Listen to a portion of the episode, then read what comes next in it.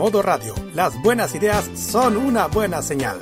Tu marca puede ser escuchada a través de las ondas virtuales de modoradio.cl, además de sus señales en Tuning, Monkey Boo, Online Radio Box y nuestro canal de YouTube. Así, su publicidad puede escucharse en nuestra emisora online, una ventana abierta con mayores posibilidades.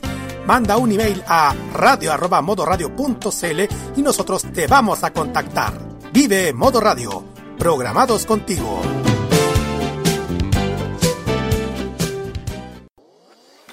No solo somos mucho más que televisión, somos un sitio que te complementa toda información y con chequeo. Somos un programa en YouTube donde la libertad de crear, pensar y criticar con fundamentos es válido. Un programa radial donde tú puedes tener cabida. Un espacio multiplataforma donde informamos y reflexionamos. TVenserio.com Somos mucho más que televisión.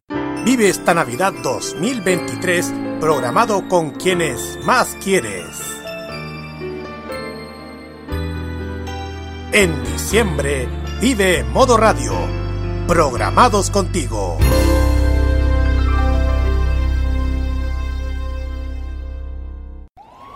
Desde hace cinco años, un grupo de frikis fugados de un laboratorio crearon una fórmula poderosa que transforma a cualquier persona en un fan del anime. Una fórmula que se ha distribuido en forma de millones de pastillas de animación japonesa por todo el mundo. No debo escapar, no debo escapar, no debo escapar, no debo escapar. Cápsulas que contienen música desde Asia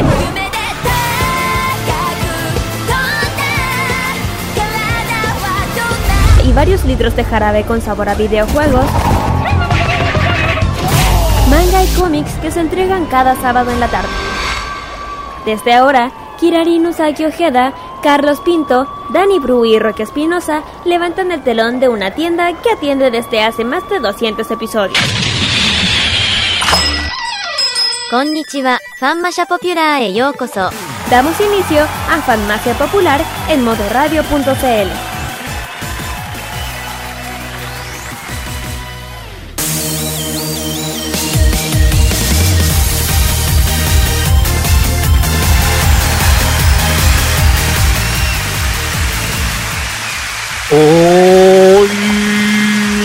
Hola, ¿qué tal amigos? ¿Cómo están? Sean bienvenidos a una nueva edición, la número 290. Sí, 290 ya. De nuestras Pascueras Farmacias Populares. ¡Afuera! Podría decir navi navideña Bueno, Farmacia Popular. navideña, cualquiera, cualquiera, siempre da lo mismo, igual. Ah, No sé, yo soy más an- yo soy más clásico, más antiguo, pues es Pascuera. Pero igual, no me importa felices Pascuas, feliz Navidad, no importa. Es lo mismo, ya. Vamos a celebrar en unos días más, eh, no, en unas horas más celebramos Navidad, así que Eh, de todas maneras estamos haciendo, desde luego estamos en la víspera, pero igual es una cuestión de cómo cómo se tome, cómo se llame, cómo se cómo nosotros le llamemos a la época. Pero desde luego estamos haciendo, claro está, la espera de una época que sin duda alguna es maravillosa y en donde nosotros vamos a estar acompañándolos una mañana, día domingo, con una programación muy, pero muy especial. Pero eso lo vamos a contar luego. Por el momento saludamos a quienes nos van a estar acompañando durante esta tarde de día sábado, calurosa tarde de día sábado. Saludemos a Kirarin Usayo Ojeda, a Carlos Pito Godoy y a Dani Bru. ¿Cómo están chicos? Muy, pero muy buenas tardes. Buenas tardes. Buenas tardes. Este. Estuvimos allá, Qué bueno. volvió a la Feria vuelve a manifestar. Es bueno que vuelva a la Feria Friki, ¿eh? Sí. Exactamente, vuel- vuelto a la Feria Friki para traer cualquier sorpresa en el mundo a todos los fanáticos. Igual la pasamos bastante bien esa, esa jornada de Feria Friki, como están chiquillos y, y ya mm, partiendo lo que ya nos queda, ya no queda nada, ya queda un día para que se viene Nochebuena porque ya el 25 es la Navidad. Muchos van a decir que el día 24 no, para que te sepa, 24 es Nochebuena, 25 Navidad. Así es, la víspera. Así que. Sí, la víspera. Aunque al otro lado ya, se atra- ya, ya están ya. Exactamente, ya están Ah. haciendo. Bueno, se, se nos escuchan del otro, del otro lado, entonces. ¡Minasan! ¡Merry Christmas! Eh, Bien. Eh. Eso. Bien. Esto sí tiene razón. Sí, es verdad. El Honduras, esto, Honduras, Merry Christmas, pues, Uh. son igual los dos. pero- Así es. Pues bien, ya habiendo hecho nuestro saludo en esta época ya previa, previa a estos días navideños, nos vamos a estar acompañando durante este día sábado con todo el entretenimiento, las noticias y todo lo que huela a otaku. No el ota- un otaku oliendo, no, pero todo lo que tiene todo lo que tenga relación con el mundo otaku. Y para esta tarde, para esta para este día sábado vamos a tener una pauta que desde luego nos sorprendió porque hubieron muchas noticias de anime. Y una y vamos a hablar ta- tan primero sobre las novedades que va a traer una conocida serie de animación japonesa que aquí hay alguien que está con ansias que vuelva. Estoy hablando de yo. También un remake que si bien despierta ciertas sensaciones, también se ge- genera ciertas dudas, sobre todo dentro del estudio de Toei. También la- el anuncio de la cuarta temporada y final de cierta serie de animación japonesa por ahí. Y por supuesto también un nuevo arco, el cual va a tener un remake de una conocida serie y estamos hablando del para mí el mejor arco de todas las de toda la de toda la obra. Ay. ¿Estás seguro? Sí, pues. Para mí es el mejor arco, Sí, pues. el mejor arco, el de bueno, usted conoce las radios Kyoto, usted conoce a Ricardo Claro presionando la presionando el play a una radio Tokio en un programa y que dejó la escoba en nuestro país. Bueno, Tiene que ver con Kyoto, esa marca, esa marca de electrodoméstico que tal vez muchos noventeros conozcan, pero desde luego otros relacionan con la ciudad japonesa, pero para algunos otakus es eh, una saga que desde luego marcó una época. Para mí fue espectacular esa saga en su momento. Vamos a ver Ah, si, Maravilloso, Dímelo. maravilloso. si la nueva serie la mejorará. Eso no te voy a adelantar. Yo creo que es insuperable. Es que es, es- es legendario. es, es- El es algo legendario. Esto con las breves de la semana acá en Farmacia Popular por modo radio. También vamos a tener nuestro Fashion Geek Musics, el cual va a estar dedicado a una destacada artista japonesa como es habitual. Lamentablemente ya terminamos con nuestras con las invitadas que va a tener la Anime Expo, pero sí vamos a seguir explorando más artistas. Eso no va a, no va a no va a impedir que Kira nos cuente la biografía de grandes artistas del mundo del J-pop y del J-rock. Kira, en esta Así ocasión, es, ¿a quién vamos a dedicar esta nos sección? Vamos, nos vamos a dedicar a la artista Hikaru Ueta. Vamos a hablar de esta gran cantante de animación, así que vamos a estar.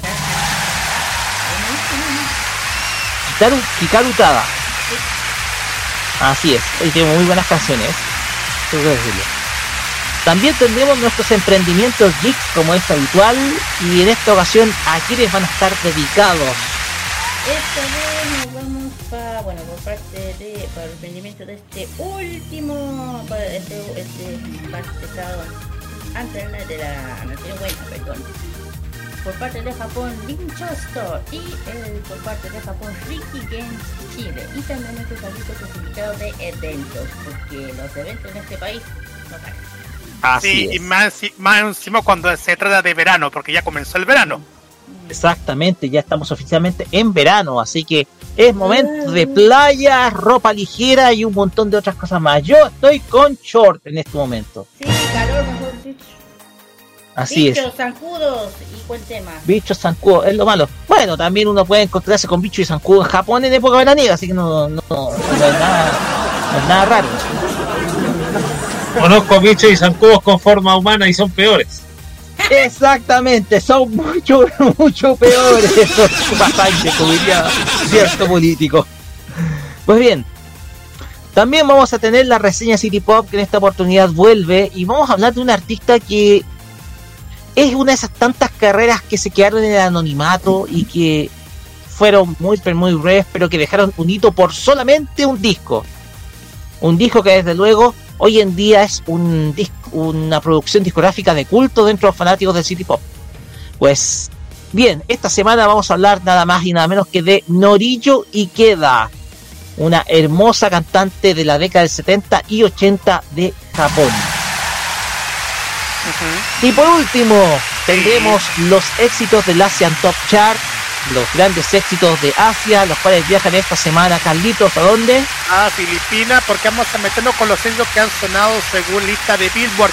Oye, le voy a contar una cosa. Hemos metido muchísimo con, con Billboard durante todos estos días, este mes y los últimos meses con Billboard en el tema de los rankings asiáticos.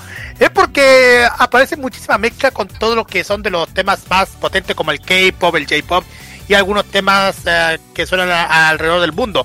Pero si se, si se van a fijar, hay el que van a estar el primer lugar en el mundo del artista del Filipop. Ahí lo van a saber ustedes cuál va a ser.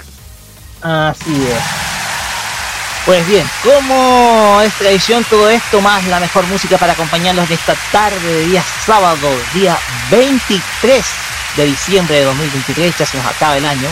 Y como contamos, episodio 290, iniciamos ya el sendero de los 300 episodios. O sea, iniciamos el camino que bien se va a coronar el mes de abril del próximo año, cuando volvamos de nuestro receso. Así que esperemos ojalá tener una gran fiesta para ese momento en donde la farmacia popular va a cumplir 300 capítulos al aire junto a ustedes. Así que, ya dicho esto, Carlos Pinto, vamos con las redes sociales. A toda la comunidad, a toda la comunidad y todo eso. Ya. Facebook, Twitter, Instagram y también eh, tweets, arroba L y arroba Farmacia Popular MR con el hashtag Farmacia Popular MR para que puedan comunicar lo que quieran. WhatsApp a 56994725919 Estamos en envío.modoradio.cl, Monkey Boo, TuneIn Online, Radio Box. También estamos en radio con doble D. También estamos eh, vía YouTube para si nos pueden ver la imagen de Japón a esta hora y ojalá que no pase ningún problema. valga la redundancia. Pero también estamos al aire a través de la aplicación de Energic. El próximo sábado va a estar este episodio con los mejores momentos a través de la señal de Energic. Pero también nunca puede faltar los podcasts de Farmacia Popular que los lunes están disponibles para disfrutar todos los capítulos que ustedes han disfrutado y lo que van a seguir van a seguir con toda la onda friki que tenemos en este espacio que ya es el favorito de la tarde del sábado fenomenal de modo radio. Así es, el tema acá es que ahora sí podemos ver la importancia que tiene el podcast. ¿Por qué? Porque la semana pasada nos pasó algo trágico. A ver, ¿por qué?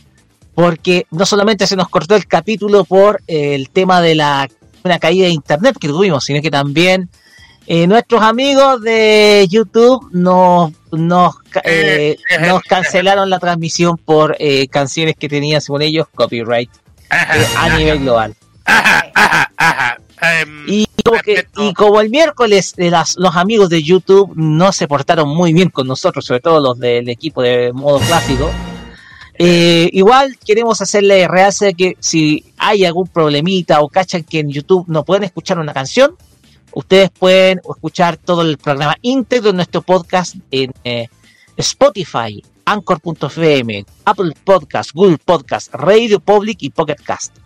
Esos cuatro son los medios en donde ustedes pueden escuchar nuestro archivo de episodios que van desde nuestro primer episodio hasta el de la semana pasada. Así que ustedes ahí pueden escuchar toda nuestra audioteca. Si quieren saber lo que hablábamos en aquel entonces, si quieren, si quieren eh, ver los temas de conversación que tuvimos, ahí está nuestro podcast. Así que ustedes ahí pueden revivir cada uno de nuestros episodios.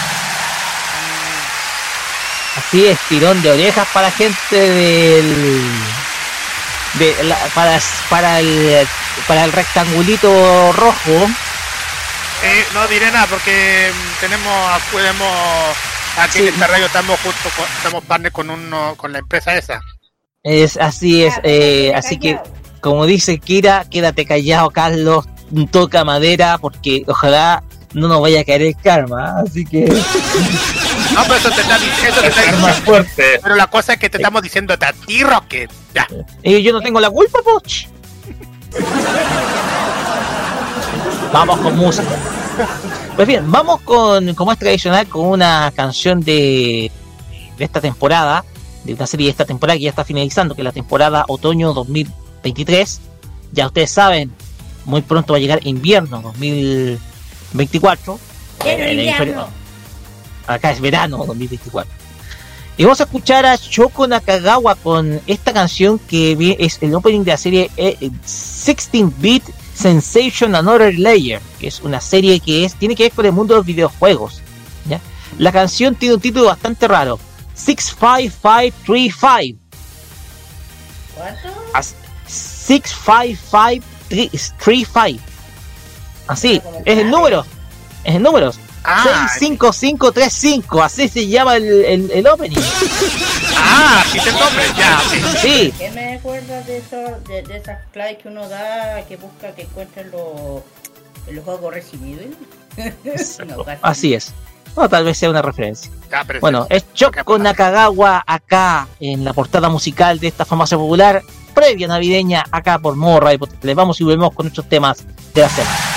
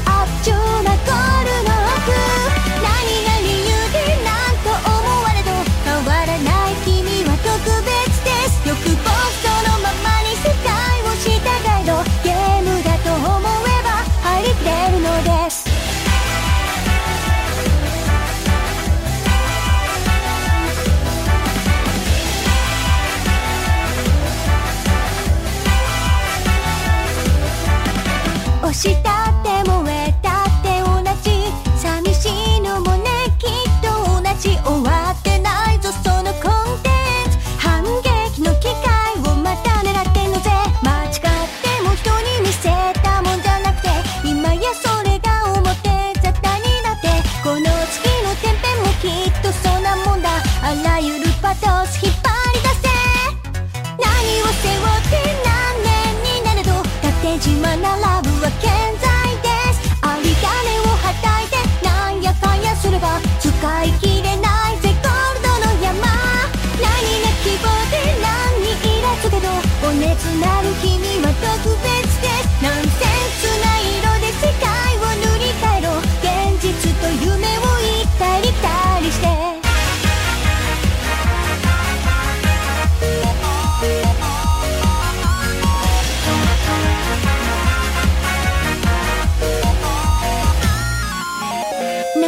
しいあの人を待つだけの平坦な日々は退屈です何かを何かしてどうのこうのすれば誰も泣かせずにゲームクリア何で遊んで何で悩んで残された時は有限ですカンスターの姿を世界に見せつけろラブの証誰かが見つけるから「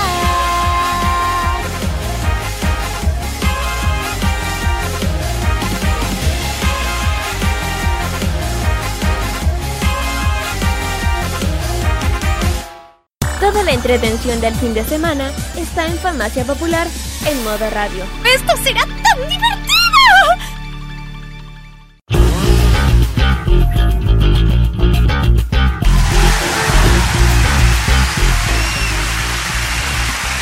amigas y amigos, este opening se me quedó en la cabeza durante este año, digámoslo. O sea, a mí se me quedó este opening grabado en la cabeza. Bueno, es una de esas canciones que desde luego quedan grabados producto de que uno se vuelve seguidor de este tipo de series. Pero bueno,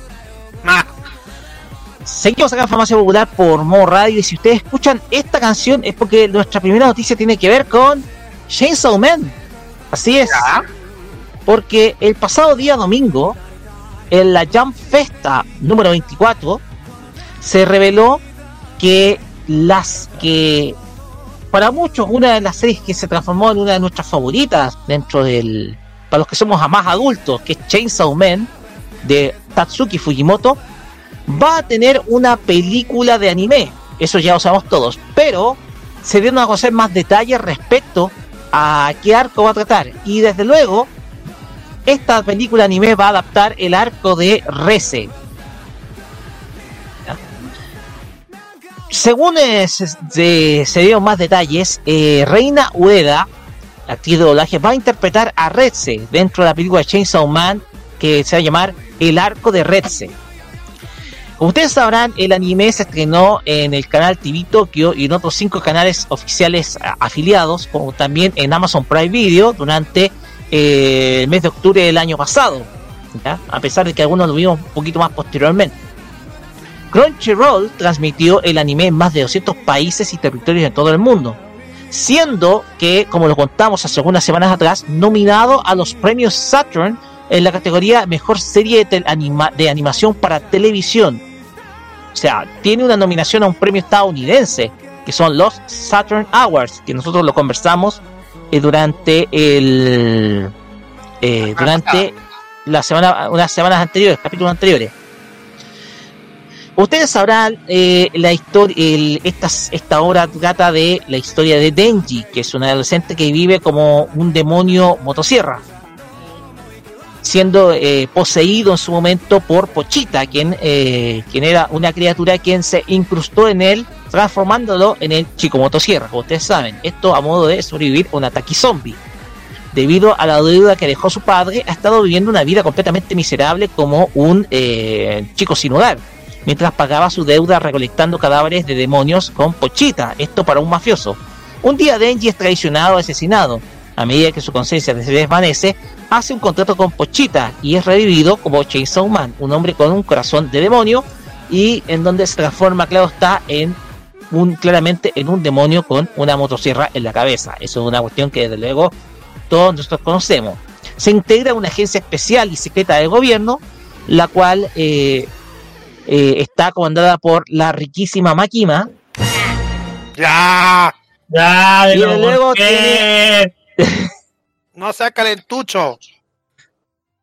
No, ya, Carlos, por favor. Ah, Sí, estoy caliente.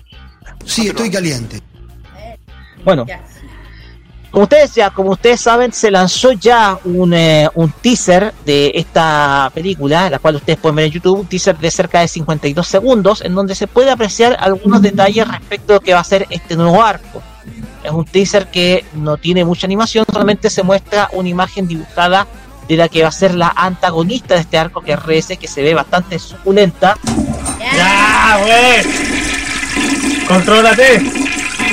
Exactamente, me estoy viendo. Además de algunas imágenes entre imágenes de Redse junto con el protagonista Denji. Ya.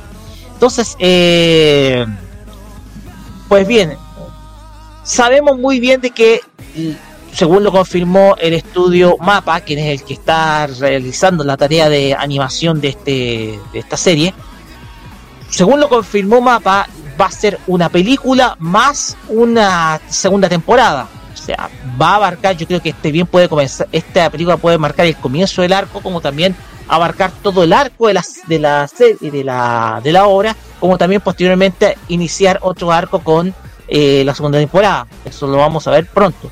Pero por el momento esos son los detalles que tiene Chainsaw Man para, eh, para próximamente. Hasta el momento no hay fecha de eh, lanzamiento de la película, no hay fecha de anuncio. O sea, no hay, No hay fecha. no hay fecha de anuncio para la película, solamente se presentó el teaser y eso tiene muy entusiasmado a los fans de esta obra y también los fans de anime. ¿Algún comentario, muchachos, al respecto? Bueno, voy a decir, por fin mapa, bueno, suelta la papa, digo, al fin, el año pasado, digo, hace rato ya que no nada. Y al fin se sabe algo. Bueno, entonces yo la empecé a ver de, de cuando nadie la pescaba.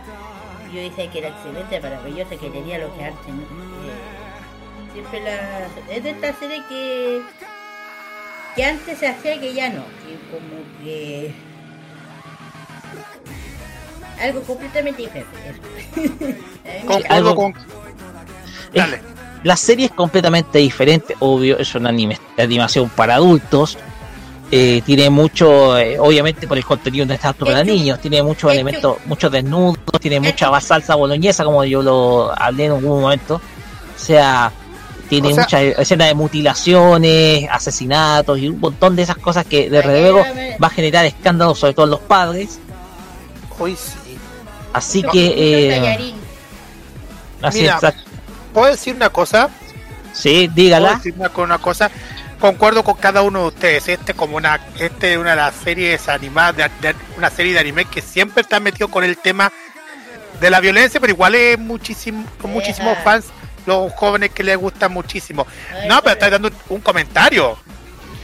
Es Es que como están diciendo esto, pero lo más curioso de todo esto, ahora que estamos viendo el tema de que se viene una, una nueva película, se nota muchísimo cómo le han dado el, el éxito que ha tenido Chainsaw Man a lo largo de, de estos años que se ha producido el, el anime en sí.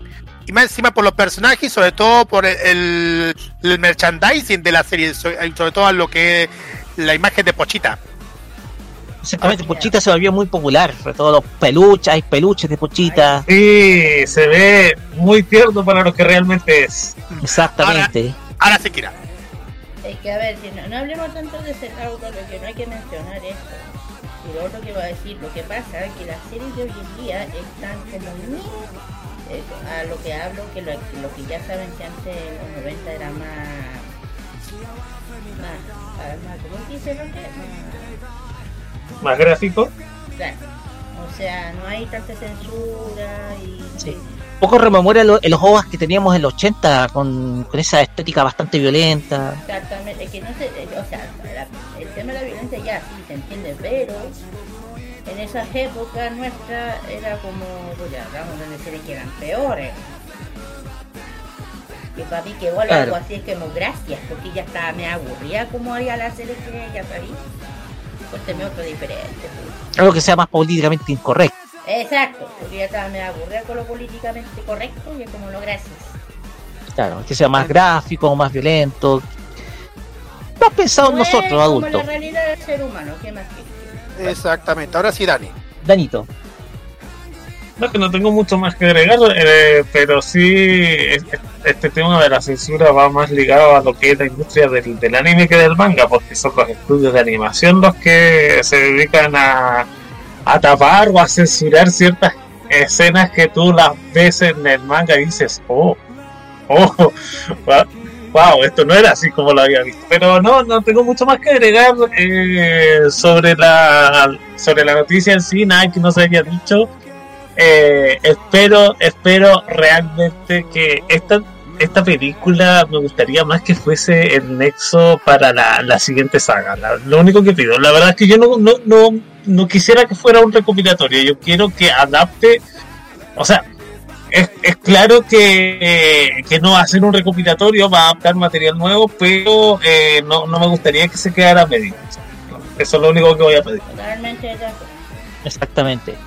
No, yo también eh, estoy de acuerdo. Yo creo que eh, la serie como está, como se trabajó las, el, el hecho cómo se había trabajado, cómo se trabajó en su momento la serie, eh, fue, fue bastante bueno, tiene que seguir por ese camino.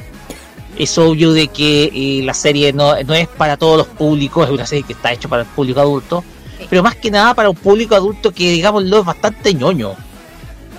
Bastante ñoño, que desde luego quiere rememorar aquellas viejas series, eh, viejos ovas de los de los 80 con muchas voy, mutilaciones. eso. No sé, se viene a la mente Devilman en su momento. ¡Grande! Entonces, eh, es un poquito, re- representa un poco eso Chainsaw.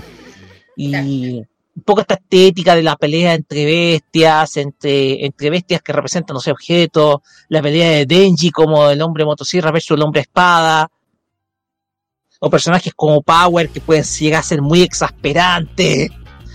Lo digo con todo eso porque Power a veces es muy exasperante, no sé, diciendo, oye tú, granuja, y toda esa palabrería tan, tan fuerte. Y, el y, otro, y otro detalle, el doblaje latino, que también estuvo muy bueno, digámoslo, porque incluso hasta menciona en gravatos, menciona en grosería, palabras que son medio fuertonas. Es verdad. Eh, sí, entonces, y personajes son empáticos, por ejemplo, Taco Benny. ¿Cómo se llama el chico del el, el chico del moño? No me acuerdo. El personaje del ¿El moñito. negro?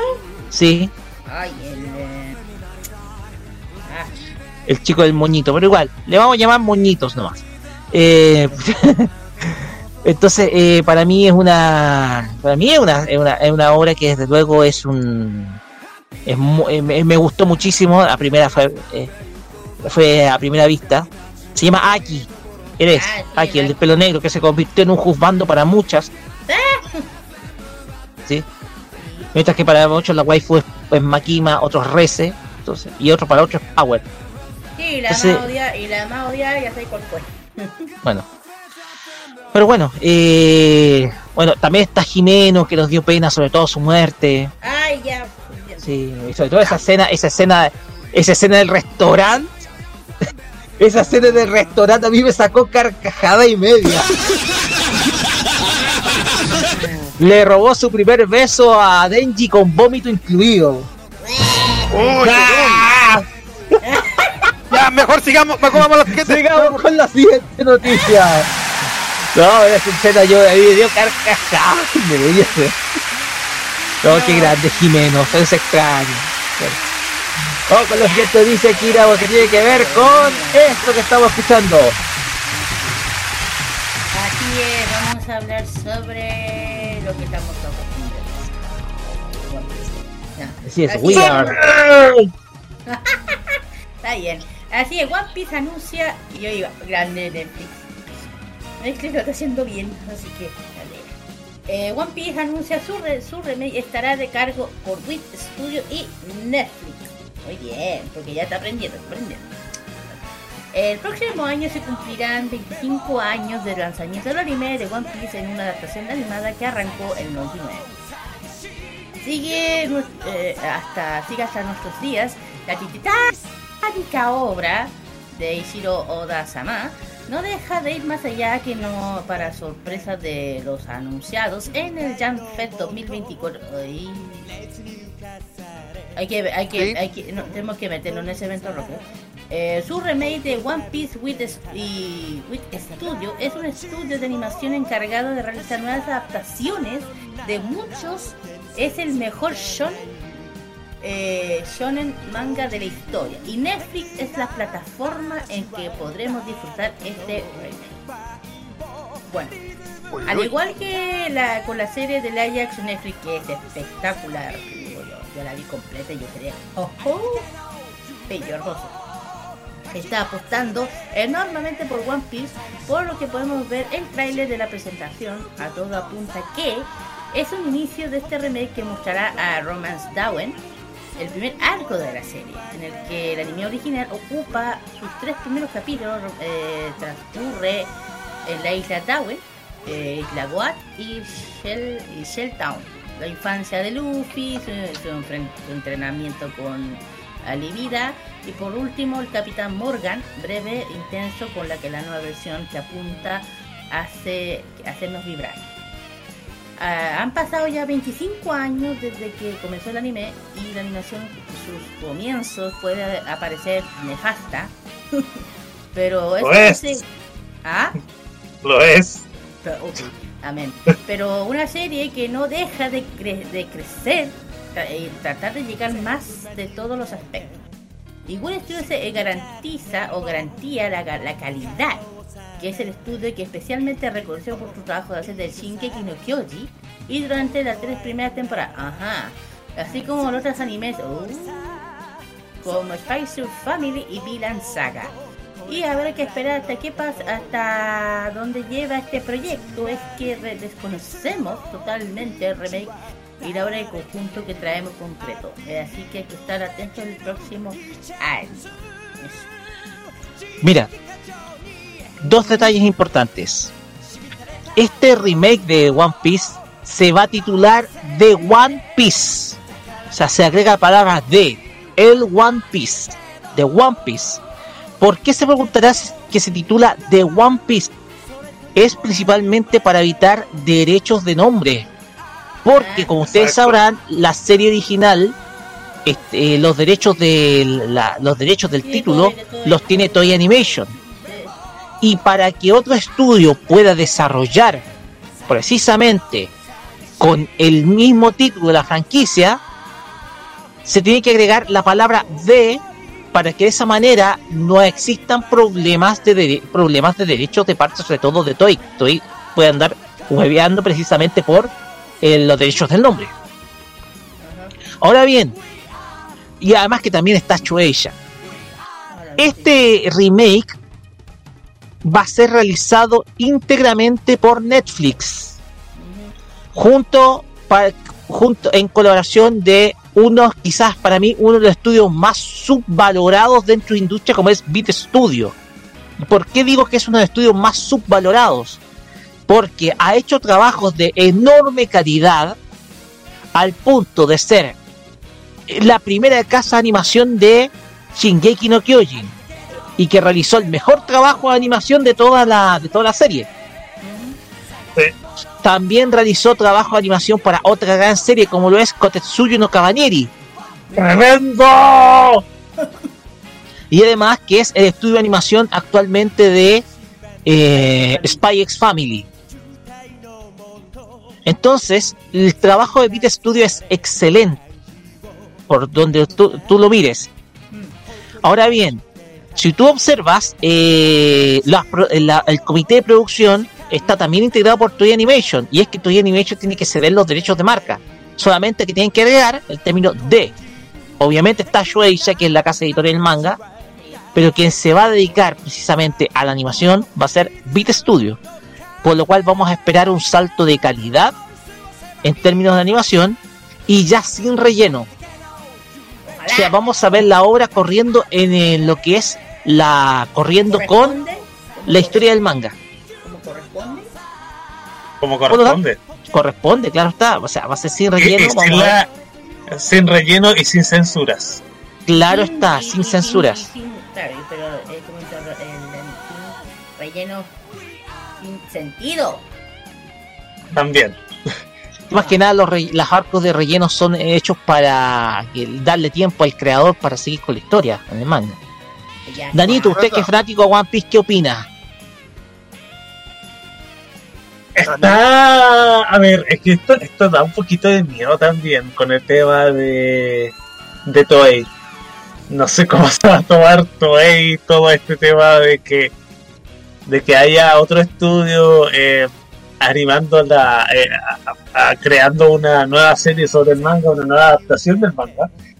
Eh, y lo digo porque. Es que. no sé, que Toei. ¿Puedo decir palabrotas? Dale. Eh, dale, dale, dale, dale lo que queráis. Es que a veces todavía hacen puras weas. Bien dicho. Entonces, Bien dicho. No, bien dicho. No, sí es cierto. entonces, entonces, en ese sentido tengo miedo de cómo se va a tomar esta nueva adaptación. Espero que siga. En, lo- en el último tiempo lo ha hecho bien, lo ha hecho bastante bien. eh, ha tenido una animación casi de película. Eh, y espero que se mantenga, espero que se mantenga así, pero que no, no, no la fregue. Que por favor no se pique o que no la fregue. Mira, yo creo, mira, mi opinión, yo, mira. Ah, y hablando de eso, ¿no? Yo creo que va yo creo que no va a pasar nada, ya más que Netflix ya con, con, lo, con lo bien que lo hizo con live action, creo, además que como lo estuvo metido en el live action, no creo. Ah, Dani, eso sí. ¿Qué te pareció live action? Yo lo vi completo y yo lo encontré espectacular. Yo la vi de, de principio. Me encantó. Es que sabes que esto es inédito porque se van a dar. Se, se está dando la circunstancia de que el, manga va a tener tres adaptaciones, básicamente. Y funcionando al mismo tiempo. No, Porque es este, este tema de live este tema de live action también va a dar para una. O sea, ya está confirmado, más que confirmado, una nueva temporada. Sí, sí. Solo no le han puesto, solo no le han puesto fecha. Y de hecho sí, también confirmo, también me encantó el, el live action. Pero eso, eso lo comentaba como curiosidad porque se está dando un fenómeno de que una misma, una misma obra está teniendo tres adaptaciones o va a tener tres adaptaciones al mismo tiempo. Concuerdo con cada uno de ustedes. Hay que entender acá que el factor primordial para este remake ha sido el éxito del el éxito del live action y desde luego el relanzamiento de la, la serie original por Netflix. Recordemos que el paso, el primer paso de One Piece acá en Latinoamérica fue lamentable a través de 4Kids Entertainment hasta el punto de, de ser un eh, de ser una obra que de ser otra serie distinta. Eh, De hecho, lo que nos gustó 4Kids fue una serie distinta a la original. Cosas como, por ejemplo, censuras de tipos que de, de supuestos tipos que echaban vapor en la boca cuando en lugar en, en- en su verdad estaban fumando. Ah, de lo, de lo eso. Sí, soy el maestro Eh. del chupón, esta cuestión ridícula. Pobre Sanchi, weón, le cambió el cigarrillo por un koyak. Entonces, en vez de cáncer al pulmón va a tener caries. soy el maestro del chupón. No, mentira. Soy el maestro de las patadas, eso quiere decir. Entonces, se tomó en serio Netflix One Piece como franquicia. Hasta el punto de hacerla casi propia y, y, y desde luego ha hecho que las suscripciones aumenten y que aumenten las expectativas del público para que de esa manera cualquier obra nueva pueda tener repercusión y se lo está logrando. E incluso Aprendió. trayendo incluso trayendo de, ne- de nuevo al, al equipo del doblaje de la serie original. Exacto. De la Los que se podían. Mira, en mi opinión, Netflix eh, aprendió. ¿Por qué lo digo? Porque, aparte de la action de esta, el- miren, si no han visto Yu Yu Hakusho, vayan a verla. Es maravilloso. Ya, pero no cambiemos de tema, Kira. Bueno, pero igual. Pues bien, vamos a ver qué es lo que pasa con este remake de animado de One Piece. Vamos a ver cuál, si cambian algo la animación o va a haber un, va a haber un salto de calidad.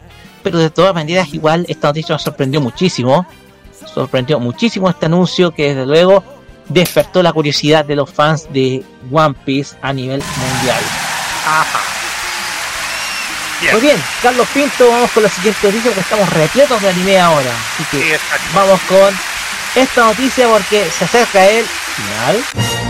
Así es, el final de Doctor Stone. Así es, porque el anime Doctor Stone ha llegado oficialmente el final.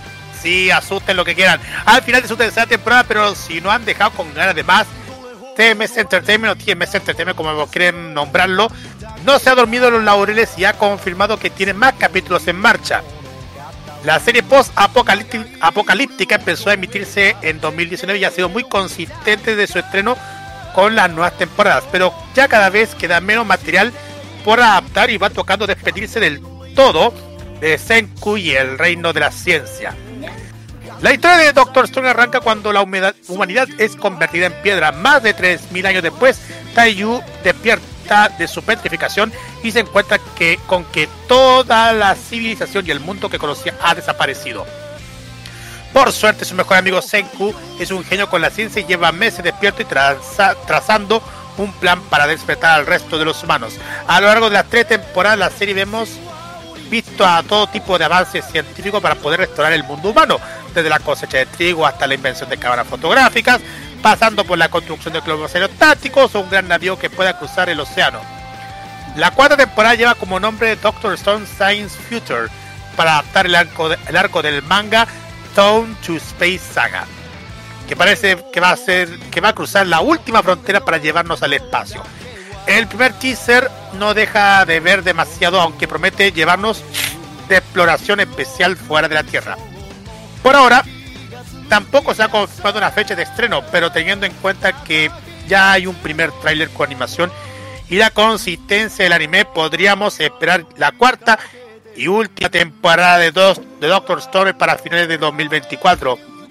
Y luego ya tocaría despedirnos del anime porque esta ya es la última saga del manga que queda por adaptar y apenas se extendió durante dos volúmenes.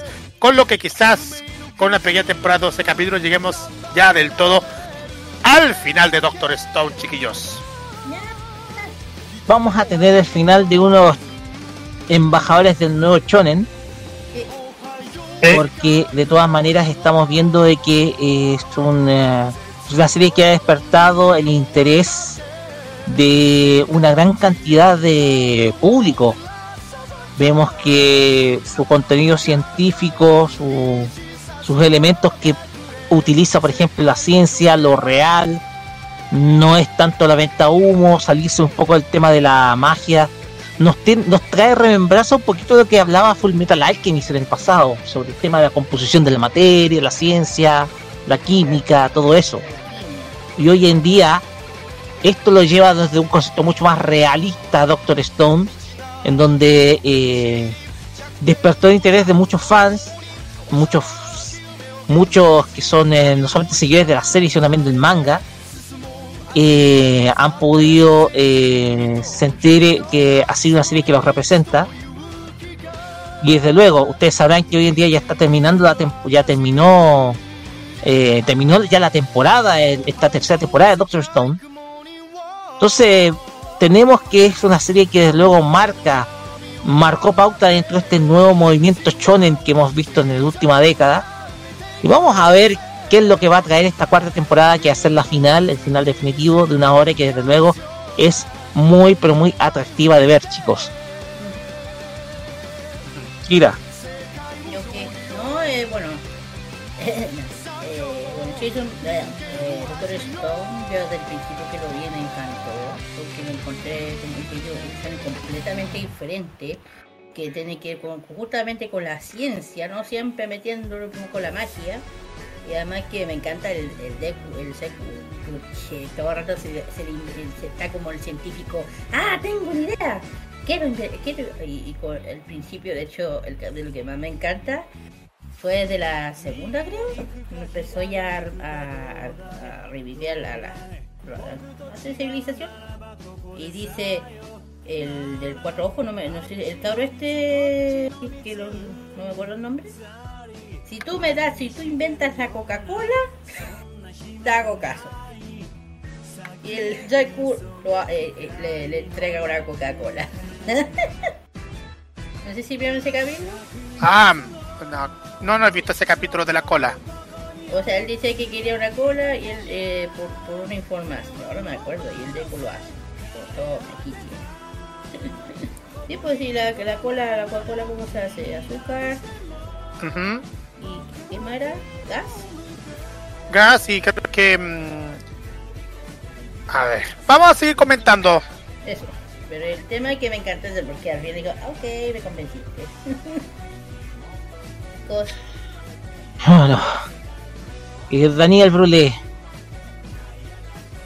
¿Qué tiene algo que decir? Se quedó callado. Se quedó mute. Ya, Oh. Carlos Pinto. Eh, hojas de coca y la nuez de cola. Pero, pero volviendo a este tema, eh, Doctor Stone sigue siendo muy popular, hay que decirlo, porque si bien esta serie, bueno, no he visto Doctor Stone, eh, debo reconocerlo, pero yo noté muchísimo cómo la, la gente ha gustado muchísimo eh, viendo todas esta, estas historias relacionadas con el tema de, mm, del, tema de la ciencia digamos que este es uno de los animes que ha, ha hecho bastante bien dentro de la dentro del estudio TMS Entertainment. Recordemos que este estudio ha sido es muy conocido por, por muchísimas series de anime y Doctor Stone no, no es la excepción. Vamos a ver si, lo. Bueno, no, no creo que por, por el momento no, porque si no me equivoco está por Crunchyroll. Pero sí, eh, eh, Doctor Stone, vamos a ver, porque el canal oficial de animación, donde está todo el registro de animaciones de TMS en YouTube, se, se pueden ver gratuitamente las series antiguas, clásicas. Eh, las, se, anima en algún momento subirlas, yo creo que no por el momento. Mm, No, pero- pero por Prime Video no sé. No sé si Prime Video pueda meterse en esto. Pero todo, todo tiene su tiempo. Total, hay que darse cuenta que, mm, que ya tuvo su espacio en Latinoamérica, Doctor Stone. Exactamente, sí, o sea, no por algo una de nuestras invitadas para el capítulo 150 es fanática de Doctor Stone, Majo B, la cosplayer. No, la cual estuvo, la cual es confesa fanática de Doctor Stone. Le mandamos un saludo, hermosa ella. Eh, Dani, no sé si lo podemos recuperar. Eh, no, parece que está todavía está buscando algunas cosas. Ah. Bueno. Bueno, se nos va a acabar Doctor Stone muy próximamente, así que bueno, todavía no hay fecha de lanzamiento, pero igual se nos va a acabar la serie y desde luego vamos a ver qué es lo que nos va a traer este cierre super este, este cierre que es lleno de ciencia y lleno de muchas pero muchas muchas cosas. Así que solamente queda esperar lo que nos va a traer Doctor Stone. Y bien, pasamos a la siguiente noticia porque tiene que ver con, bueno, digámoslo, una No de las series más, No tiene nada. una serie que es histórica, Bella, Pero que- hermosa, dígale como me digan. más allá de lo con- las controversias de su autor, digámoslo, estamos hablando de Rurouni Kenshin. Y es que ustedes saben que hay una nueva versión de la, de la obra. Hay una nueva versión de la obra que se estaba emitiendo eh, durante el último tiempo. Y Kira nos va a contar qué es lo que se viene para esta nueva nueva versión. Kira, adelante. Así es, vamos que Runori Kenshin no para y va a tener tendrá segunda temporada, así que yo estoy feliz por eso, porque vamos a ver el uno de los mejores arcos Kenshin. Bueno, durante el evento Jam Fest 2024 se anunció eh, que la nueva adaptación del anime del manga escrito por ilustración de Nabuhiro Runori Kenshin Meiji Kikeru Romantan o, re, o re, Meiji eh, Sour Romantic. Ah, eh, y esta vez la segunda temporada tiene título eh, Runori Kenshin Kyoto Disturbs Ujú. De acuerdo con la, comuni comunicado de prensa, la nueva temporada se estrenará algún momento del 2024. Uy, uy, uy. Bueno, la primera temporada se estrenó durante la temporada de temporada de verano este año, entre julio y septiembre. Contó con un total de 24 episodios por parte de, ya sé, del autor, publicó el manga original a través de la web Solo Jump, editado por la Shueisha en abril del 95. Y en septiembre del 99 recopilando las obras de un total de 28 volúmenes, aunque posteriormente fue reimpre- reimpresa en un total de 22. Y Studio Gallop y Studio D y los estudios Speed Visual World se eh, encargaron en la adaptación animada de la franquicia que se emitió en Japón entre enero del 90 y septiembre del 98.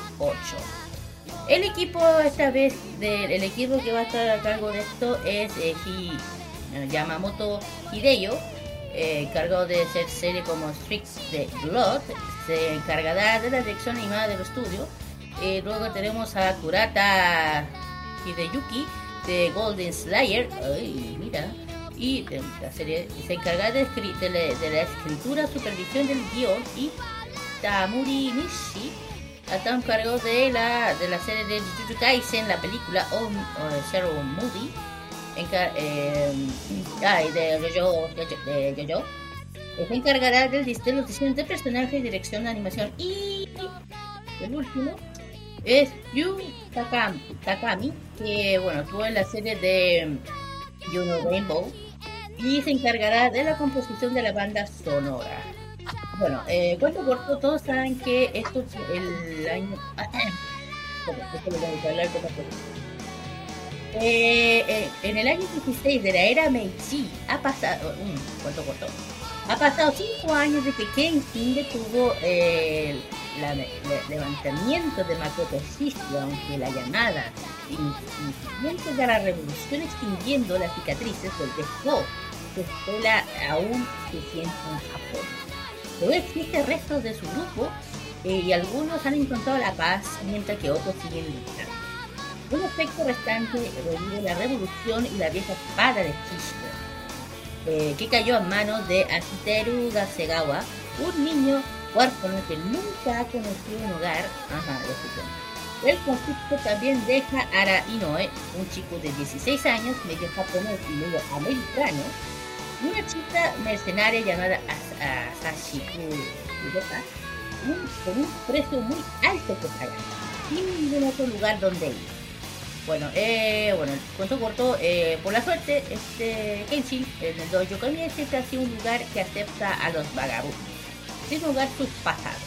Los tres quieren empezar de cero, así cuando los miembros del antiguo clan Akashi aparecen exigiendo su regreso. Ah, ya sé. Y se niega, las cosas empiezan a ponerse feas. Y en medio del caos, el clan deja caer un paquete. Contiene la foto del padre. ¡Oh! Oye, esto, esto es nuevo. de- del dojo de Kaoru, presumiendo fallecimiento ubicación de To- Todake Hokkaido. Y conecta la información de los miembros de Dojo Camilla que embarca en la aventura a través del mar con la esperanza de encontrar los niños sobre el padre de Kaoru. La razón por la que les persigue. Ahí es donde Mira, hágala resumida porque tema- tenemos limitaciones de tiempo. Perdón. Eh, bueno, el tema que ya va a haber nueva arco de Kenshi y esta va a ser muy, pero muy buena. Le- cuento porque estoy revisando el trailer. Bueno, está por ahí. eh, lo, estamos lo estamos viendo ahora por la transmisión en vivo. Te digo algo, la animación de Saito, o sea, no, perdón, no es de Saito, sino de. Makoto Shishio.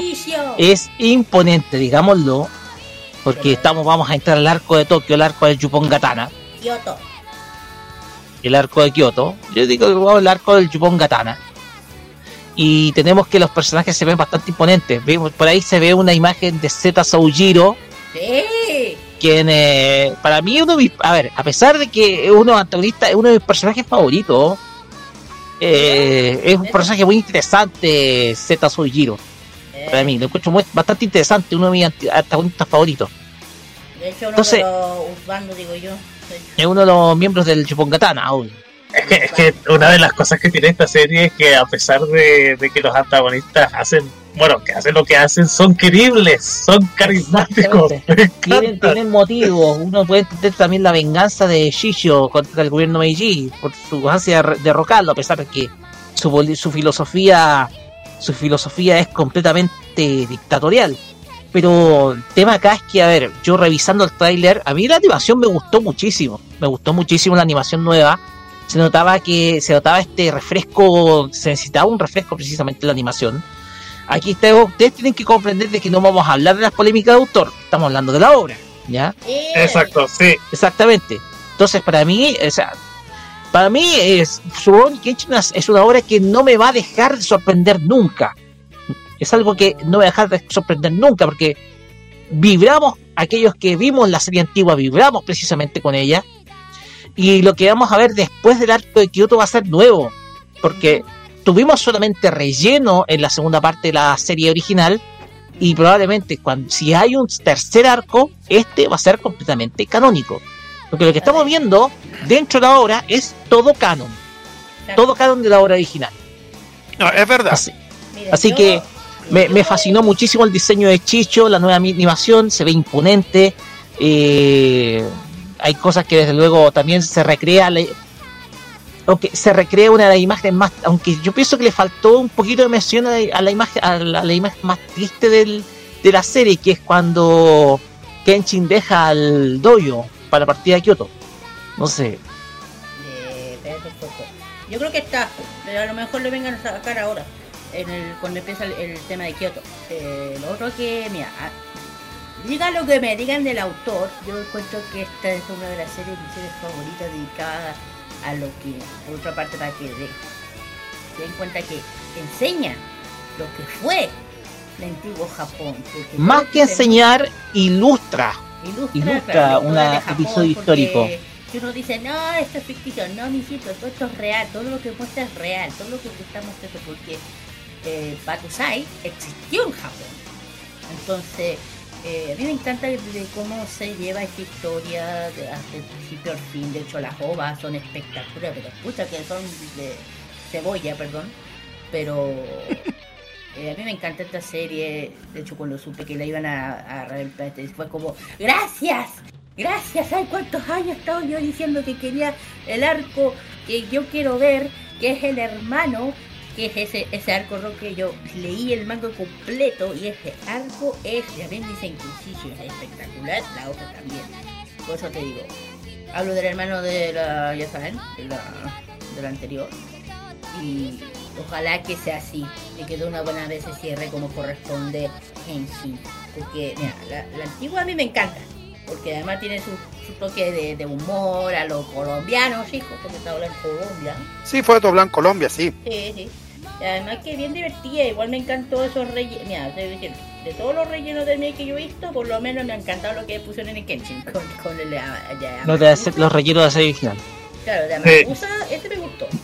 Dejemos hablar a Sí. Danito Kira, que tiene también algo que Oye, decir. es que. A ver, es que me, me emociona, me emociona mucho esta serie porque. Tú ves la serie antigua y la serie antigua ha envejecido de una manera espectacular. Pero es, es que no tú la ves y no pareciera que tuviera más de 20 años. Exactamente. Pareciera tener La una animación. Sí, Se ve nueva, coherente con lo que es ahora.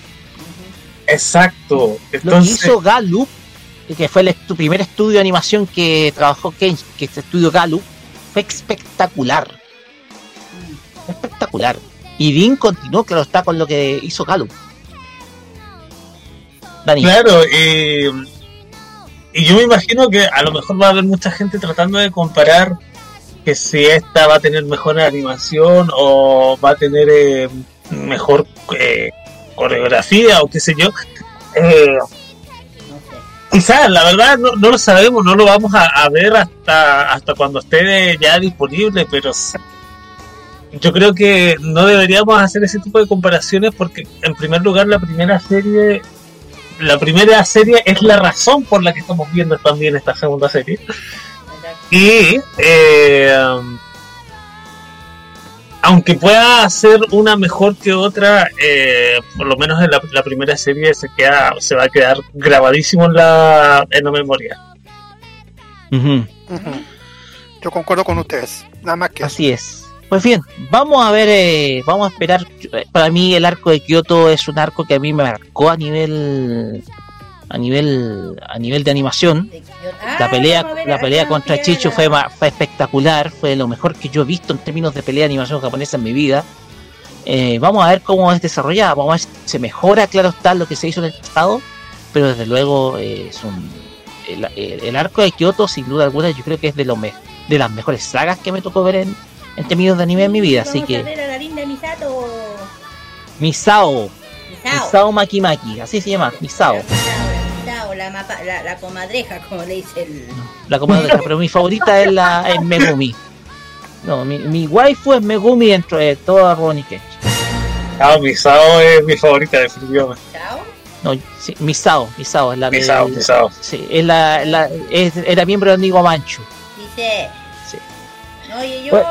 la mía es la Kaoru, dígame lo que Kaoru. ¿Por qué? Porque es una mujer que me encanta, además que demuestra la época, una mujer empoderada, portando la época a mí me encanta. sí, Más que- temporada con carácter y, con convicciones fuertes. Correcto, y además que a pesar de, de todo, apoya 100% a Kenshi. Entonces, a pesar del, del pasado que tiene, que le da igual, se la juega mucho por Kenshi, no es un pie. Así es. Pues bien, cerramos este, este tema y pasamos a las breves de la semana, porque eh, hubieron muchas noticias, claro está. Y fíjense que Adult Swim dio a conocer un proyecto de animación que es llevar al anime a nada más y nada menos que la serie Rick and Morty. Ya, eso, sí. Así es. Y es que Adult Swim, eh, el canal de televisión estadounidense, en su canal de YouTube, eh, lanzó un, eh, un video, un sneak peek de Rick and Morty en versión anime. Eh, este es un trabajo que, según se comenta, va a ser completamente original. Eh, va a ser una obra original. Va a tomar temas y eventos adaptados de la serie animada principal, de la serie original de Adult Swim, la cual está teniendo muchísimo éxito. Y desde luego va a, mostrar que los personajes principales desde personajes de esta obra desde otra dimensión, esta vez desde una perspectiva cercana a la animación japonesa. Eh, si ustedes quieren conocer el trailer, está lanzado en el canal principal de Adult Swim. Eh, dura un minuto y se puede ver a se puede ver a los personajes con una en una versión completamente hecha anime. Entonces eh, va a ser ver la obra.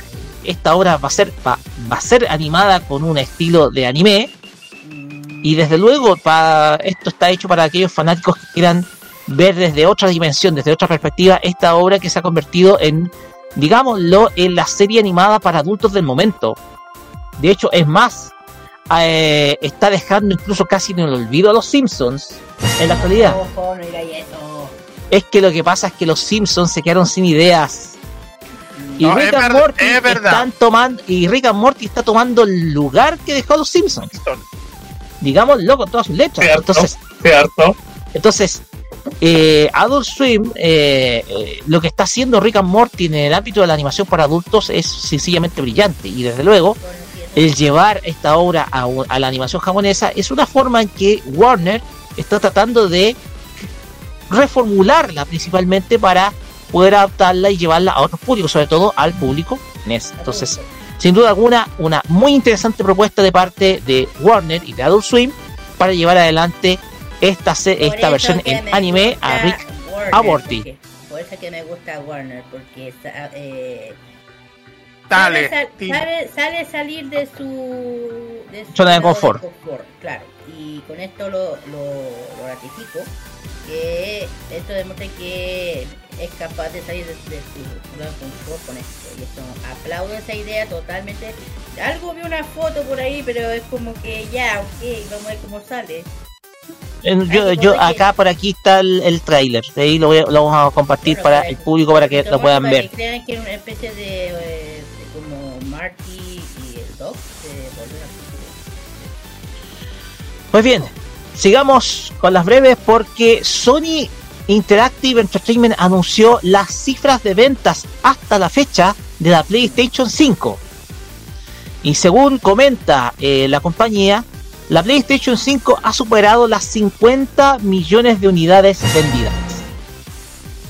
En julio de 2021, eh, Sony había vendido más de 10 millones de unidades de la PlayStation 5 en todo el mundo desde su lanzamiento lo que convirtió a la PS5 en la, consola, en la consola con venta más rápida de la compañía.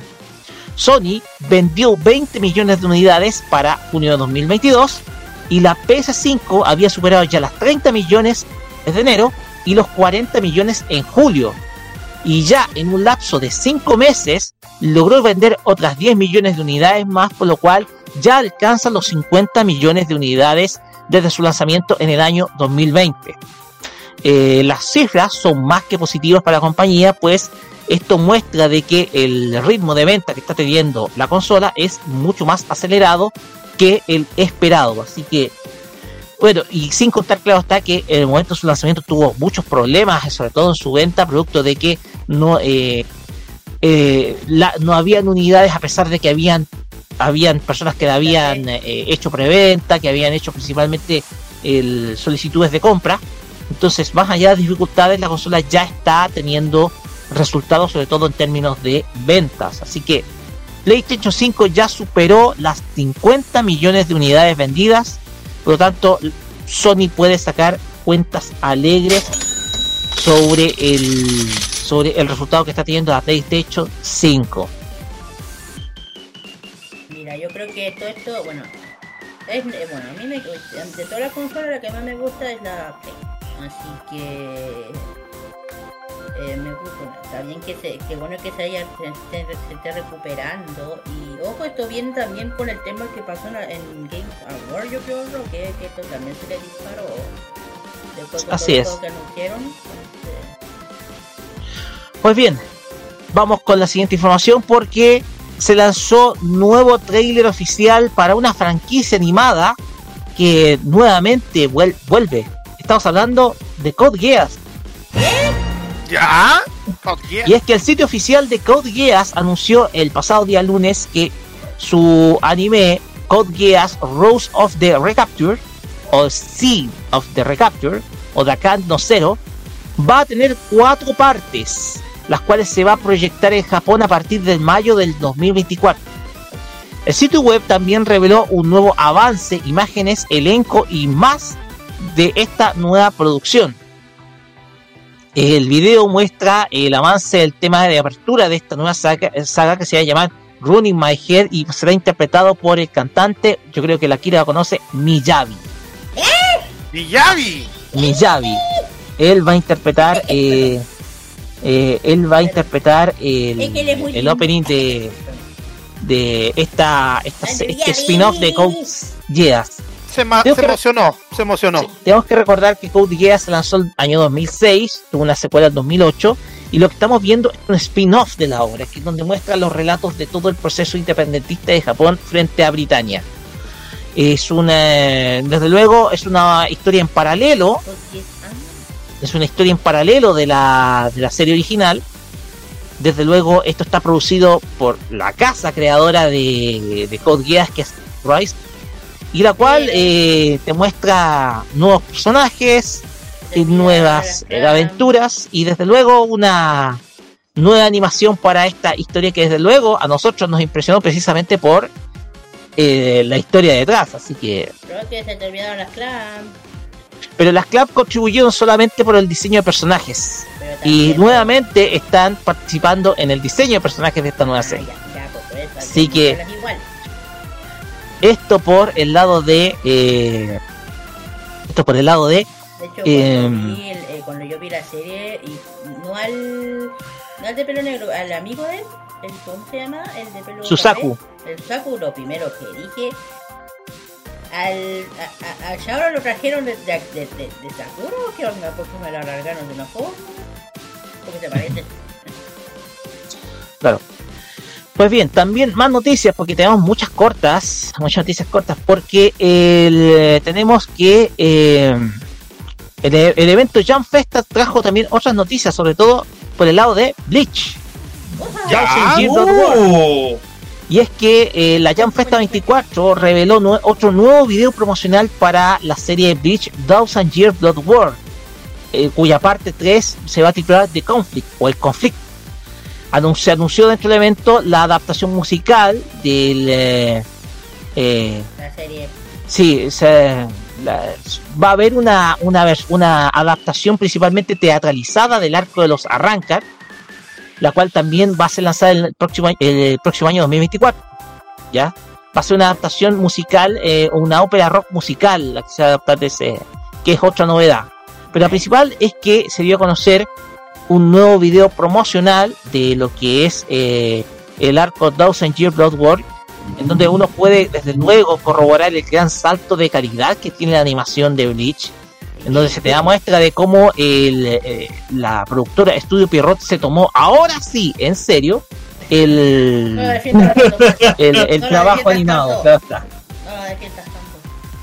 Entonces, eh, sin duda alguna, un, eh, este nuevo tráiler viene a reforzar el trabajo y desde luego estamos escuchando y desde luego hay una excelente musicalización de parte de este arco que es hecho por nada menos que Chito Saoyisu, quien supo llevar la música de Evangelion a Bleach.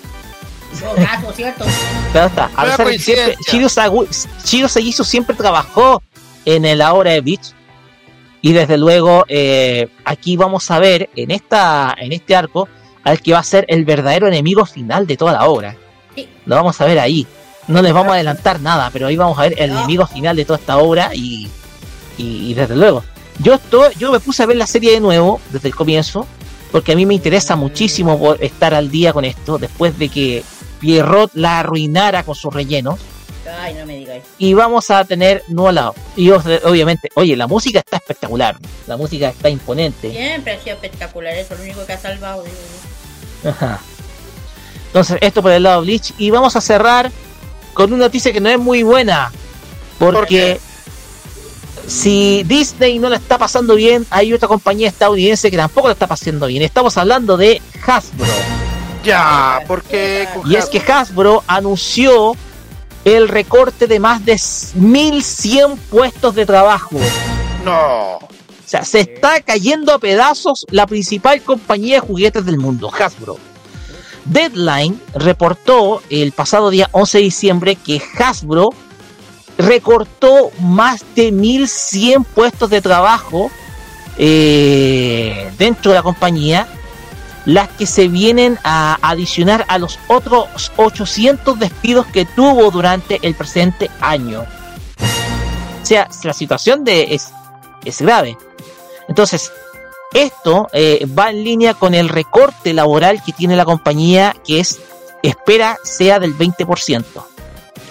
El tema acá fue anunciado de manera eh, fue anunciado de manera eh, fue anunciado por el CEO de la compañía que es Chris, Chris Chris Cox en donde cita eh, que eh, que existen vientos de contra que son muy fuertes en el mercado lo que llevaron a tomar a la compañía a tomar esta decisión dijo que la compañía espera que las dificultades del mercado persistan hasta 2024 los esperados despedidos serán alertados, eh, serán avisados durante los próximos seis meses y la mayor parte de las notificaciones se producirán dentro de las 24 horas posteriores al anuncio. Se ha estado comentando muchísimo respecto a que eh, Hasbro estaría pasando por una crítica. Es más, durante el anuncio se habló de que eh, se habló de que la compañía estaría teniendo una pérdida de cerca de 1.600 millones, 1.680 millones de dólares en su reporte contable, eh, lo que corresponde a una caída eh, al 17%. Entonces, eh, los principales factores que contribuyeron a las pérdidas incluyeron 300 millones de dólares en cargos por cambios en planes de entretenimiento y negocios, 21 millones de dólares en cargos relacionados con la venta de parte de su negocio de cine. Parece que las películas de Transformers no, no eran muy rentables. Ya paren con esas películas, por favor. Y también, desde luego, el negocio de E1 y 78 millones que están asociados a cargos que bien eh, que están asociados con la fuerza laboral. O sea, la situación de Hasbro no es la mejor y desde luego eh, aquí hay que ponerse en los puestos del... Yo lo comenté cuando hablamos de mapa, aquí hay que colocarnos en el puesto de la gente. O sea, esta gente no va a perder su empleo y desde luego yo siento que Hasbro no tomó las mejores decisiones para llevar adelante todos sus franquiciados. Sobre todo en el ámbito cinematográfico, los cuales han, se puede ver precisamente como algunas películas como Battle Chip han sido un fracaso y las últimas películas de Transformers no han recaudado bien. Entonces, yo creo que Hasbro debe comenzar por ahí y de, y de ahí ya comenzar ya a reformular su modelo de negocio. Mira, la verdad no sé. Pero. Pero igual no, puedo, no puede ser porque hayan este- estas cosas una empresa juguetera como tal.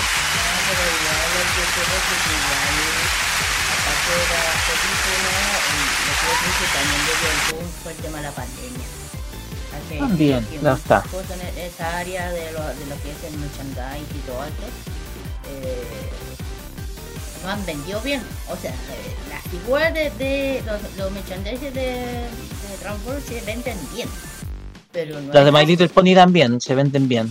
Sí, esas se venden bien, pero el tema es lo demás. El mecanismo de promoción de, la- de las mismas. Pues bien, con esto terminamos nuestras noticias de la semana y pasamos con música. Y usted presenta estas canciones, Carlos Pinto, porque tienen que ver mucho con lo que vamos a tener muy, pero muy pronto en términos de fechas. Estamos es. en época navideña. Así, vamos a escuchar eh, otros temas navideños. Esta es parte de un soundtrack navideño de Sailor Moon, de un compact navideño de Sailor Moon, Michi Tomisawa, en la voz de, haciendo la voz de Sailor Moon con este tema llamado Last Christmas, que es un cover de una canción muy conocida, que ustedes ya saben a lo que se refiere. Y después Mahodou, esta agrupación de mm, seiyus de la serie Hamako Doremi, Magical Doremi con este tema Santa Wamachi Nikja Tekuru, Santa Claus Coming to Town. Estos dos temas relacionados con Navidad porque vamos a presentar a continuación en Farmacia Popular, están aquí en modoradio.cl. Vamos y volvemos después del corte con el Fashion Geek Music a cargo de Kira.「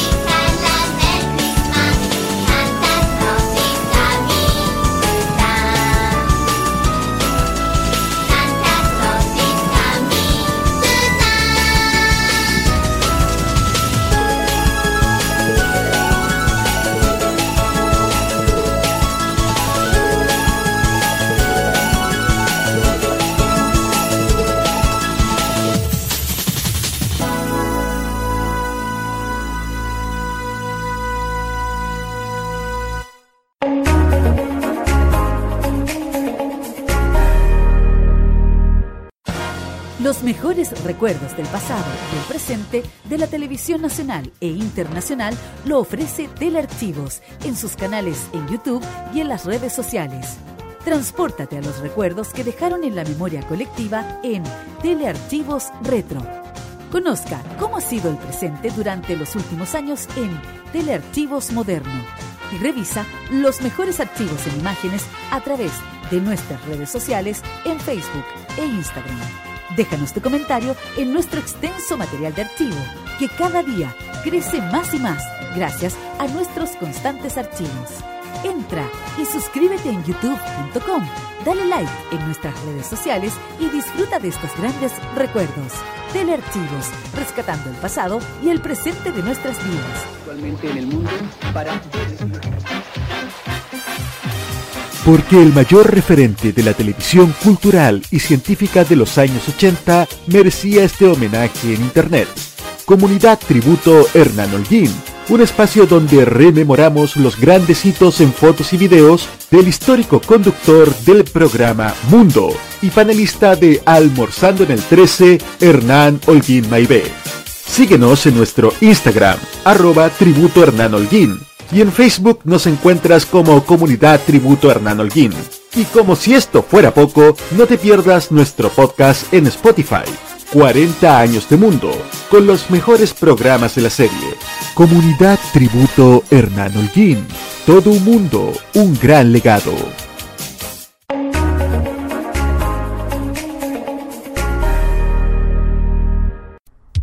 Vive este mes programado con toda onda navideña.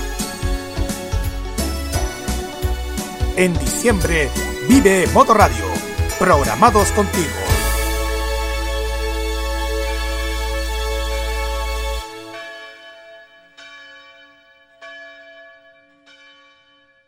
Toda la moda de Oriente y las curiosidades de Japón están junto a Kira, su fashion geek, en Farmacia Popular.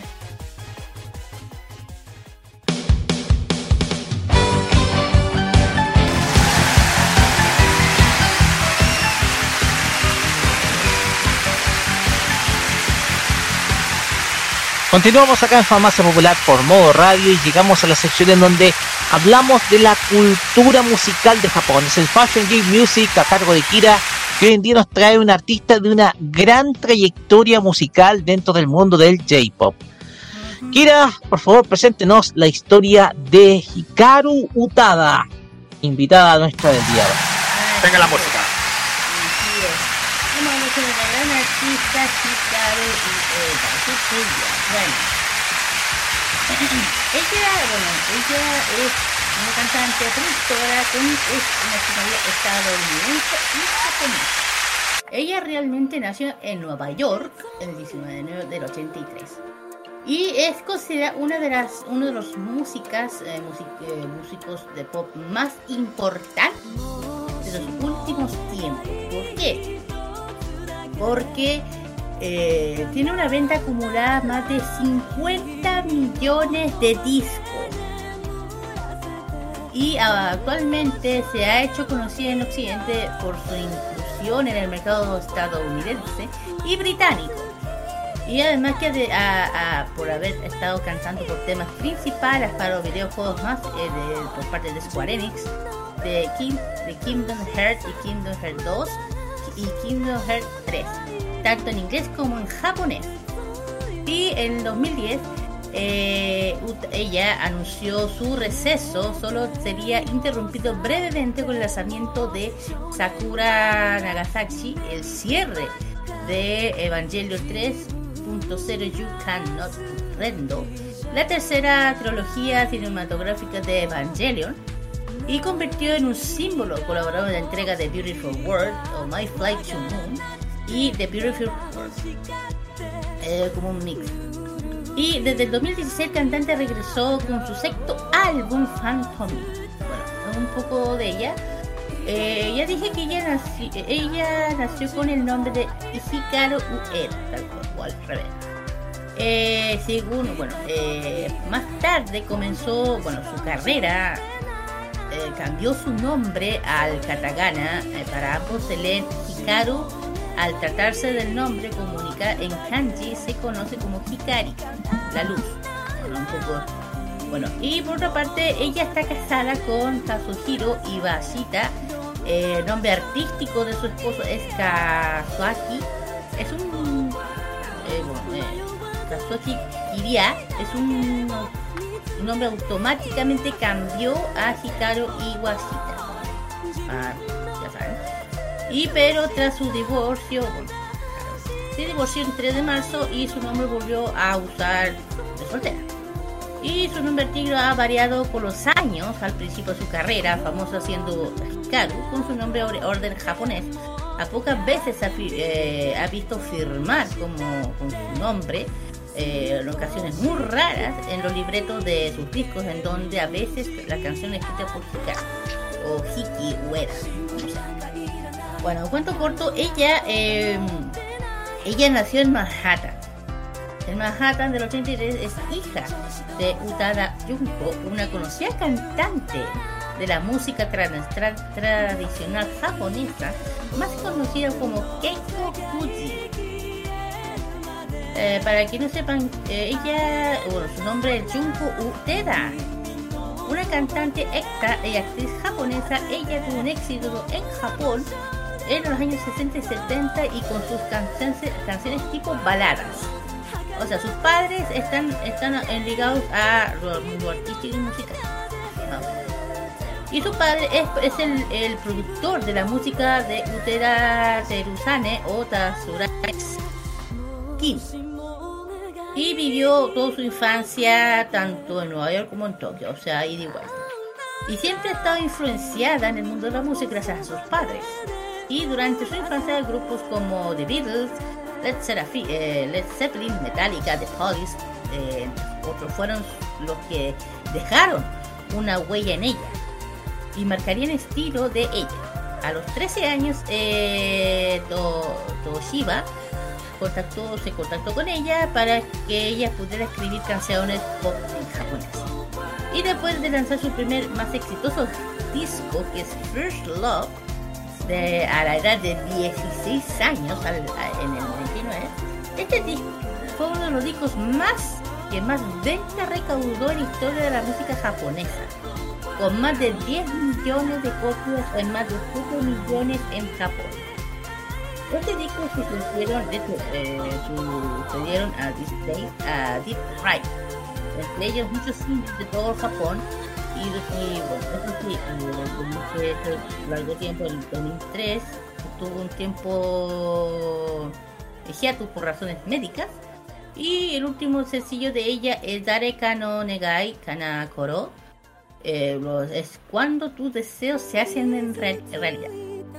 Un cambio drástico en su vida, en su carrera, dejando atrás la canción japonés para embarcarse en el éxodo de Exabu, un disco totalmente en inglés que más tarde eh, eh, sacaría en Estados Unidos, en tanto lo participó en la campaña de la promoción de la Nintendo DX. ¿eh? Y también bajo el Logan de Touch de la consola, luego su regreso a Japón. Y bueno, ella, bueno, ella dijo que ella tiene un estilo, un estilo variado, según debió empezar su carrera muy adolescente, muy niña, pero ella etapa Éxodo introdujo el rock en sus canciones, y el rhythm and blues tras su disco, y más,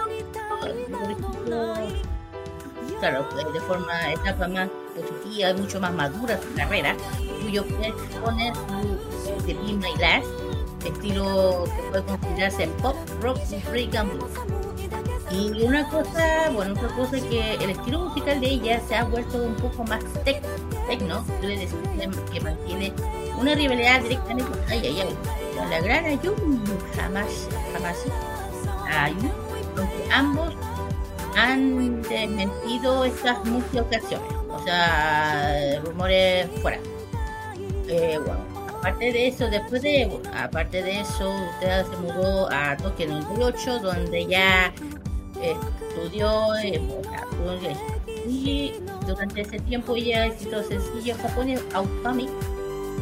Eh, Time Help vendió 2 millones, coma, 2 millones 6 63.000 copias, siendo el segundo más exitoso y detrás de de Emi Amuro, con to Celebrity.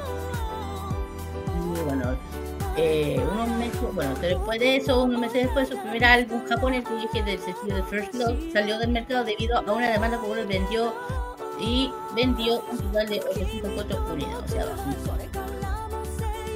Eh, bueno, ¿qué pasa hoy en día con ella? Porque eso es lo que hoy en día. Eh, durante el 2021, eh,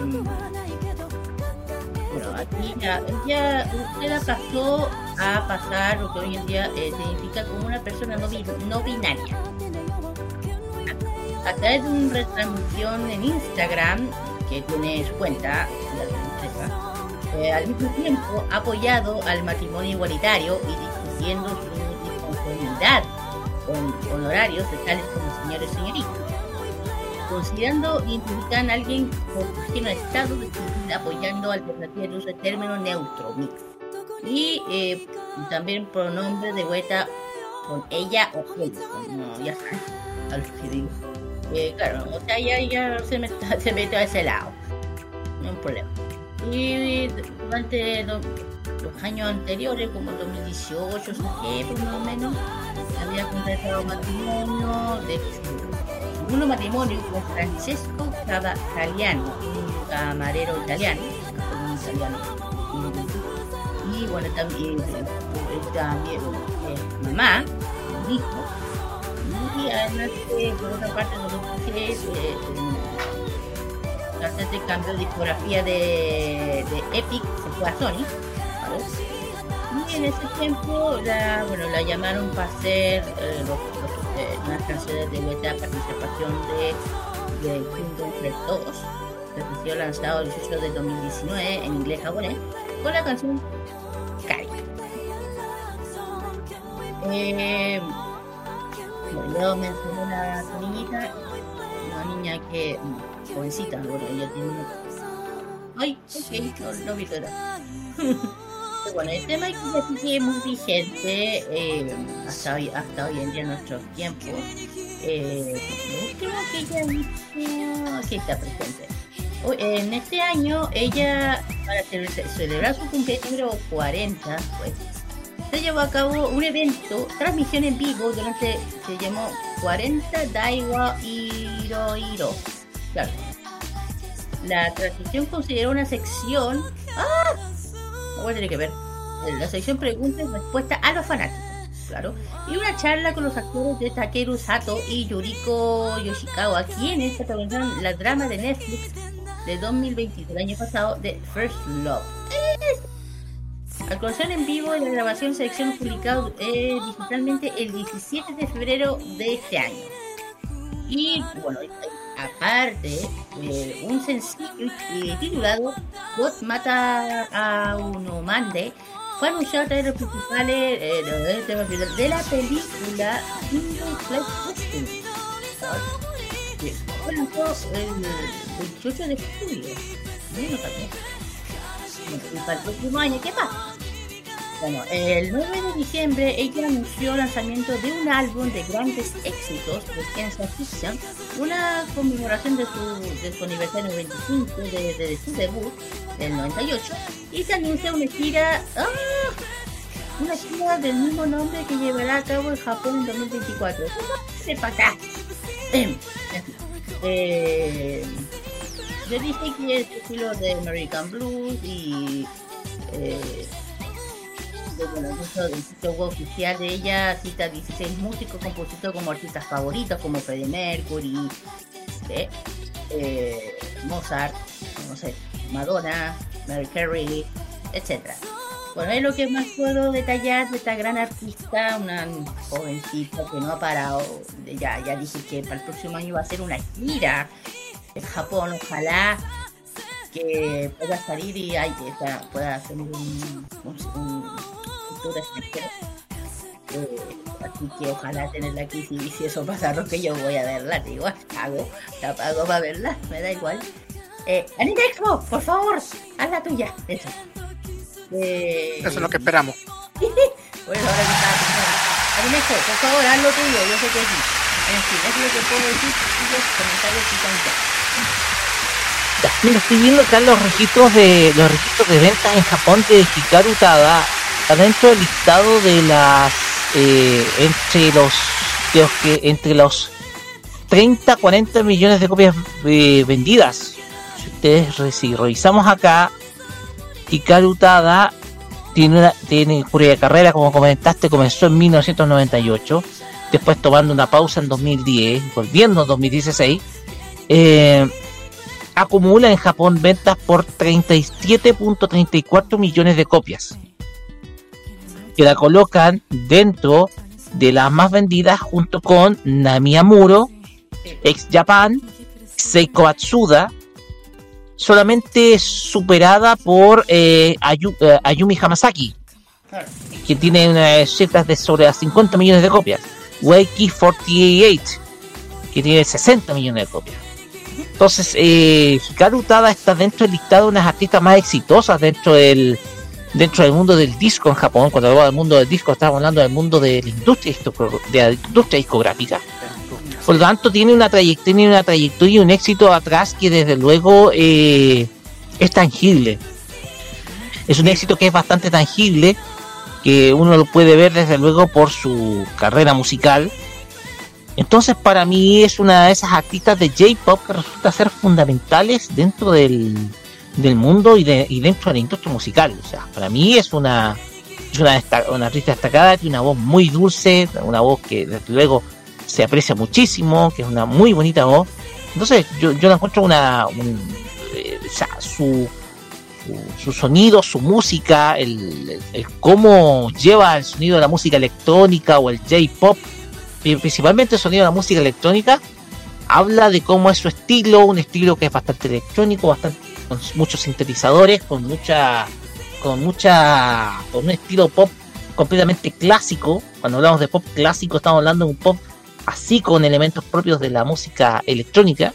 Entonces me, me resulta una artista muy atractiva y muy, muy atractiva de oír, y con un sonido bastante seductor. Carlos Pinto. Exactamente, y, y y no solamente esto, lo que tú estás mencionando, sino que además cuando, ahora que están viendo, ahora que lo noto también, aparte de que ha interpretado tanto, tanto lo que es los, los temas de anime, también se metió también, como ya lo mencionó Kira, en el tema de los videojuegos, principalmente siendo cantada, intérprete de los temas principales de una de las sagas muy conocida que es, que es Kingdom Hearts, quizás uno de los una saga de videojuegos hecha de la alianza de Square Enix y Disney.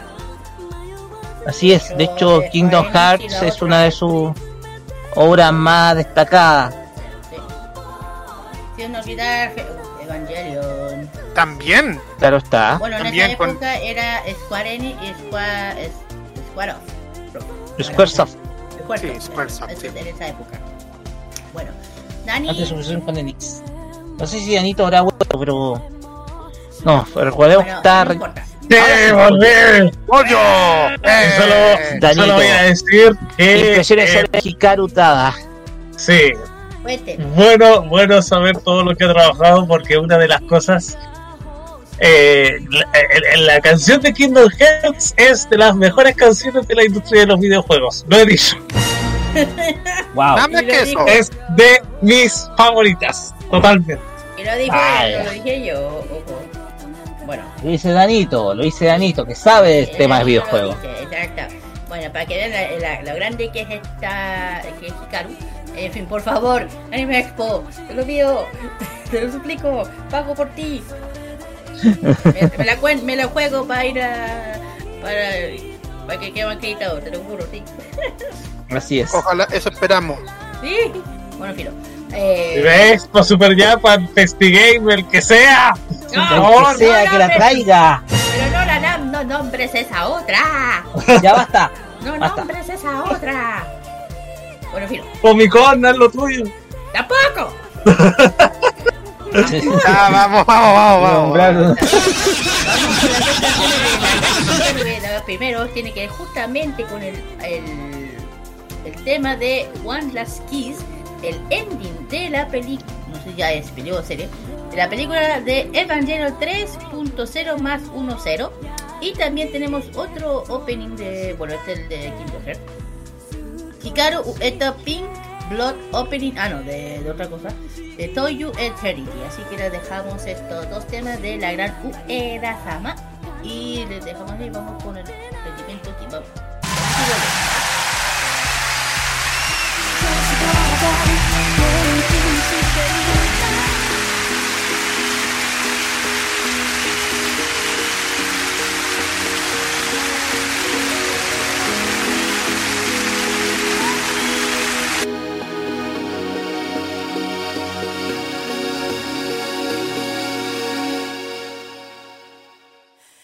めてのルーブルはなんてことはなかったわ。私だけのモナリザ。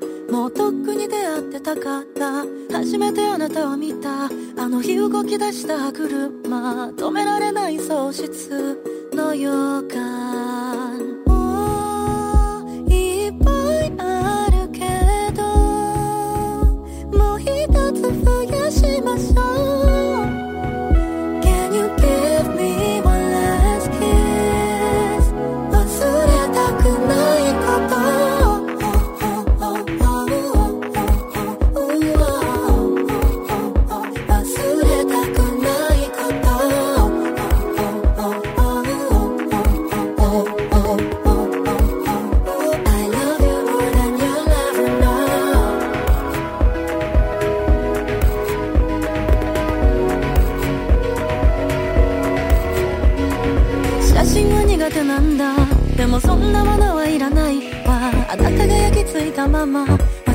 私の心のプロジェクター寂しくないふりしてた。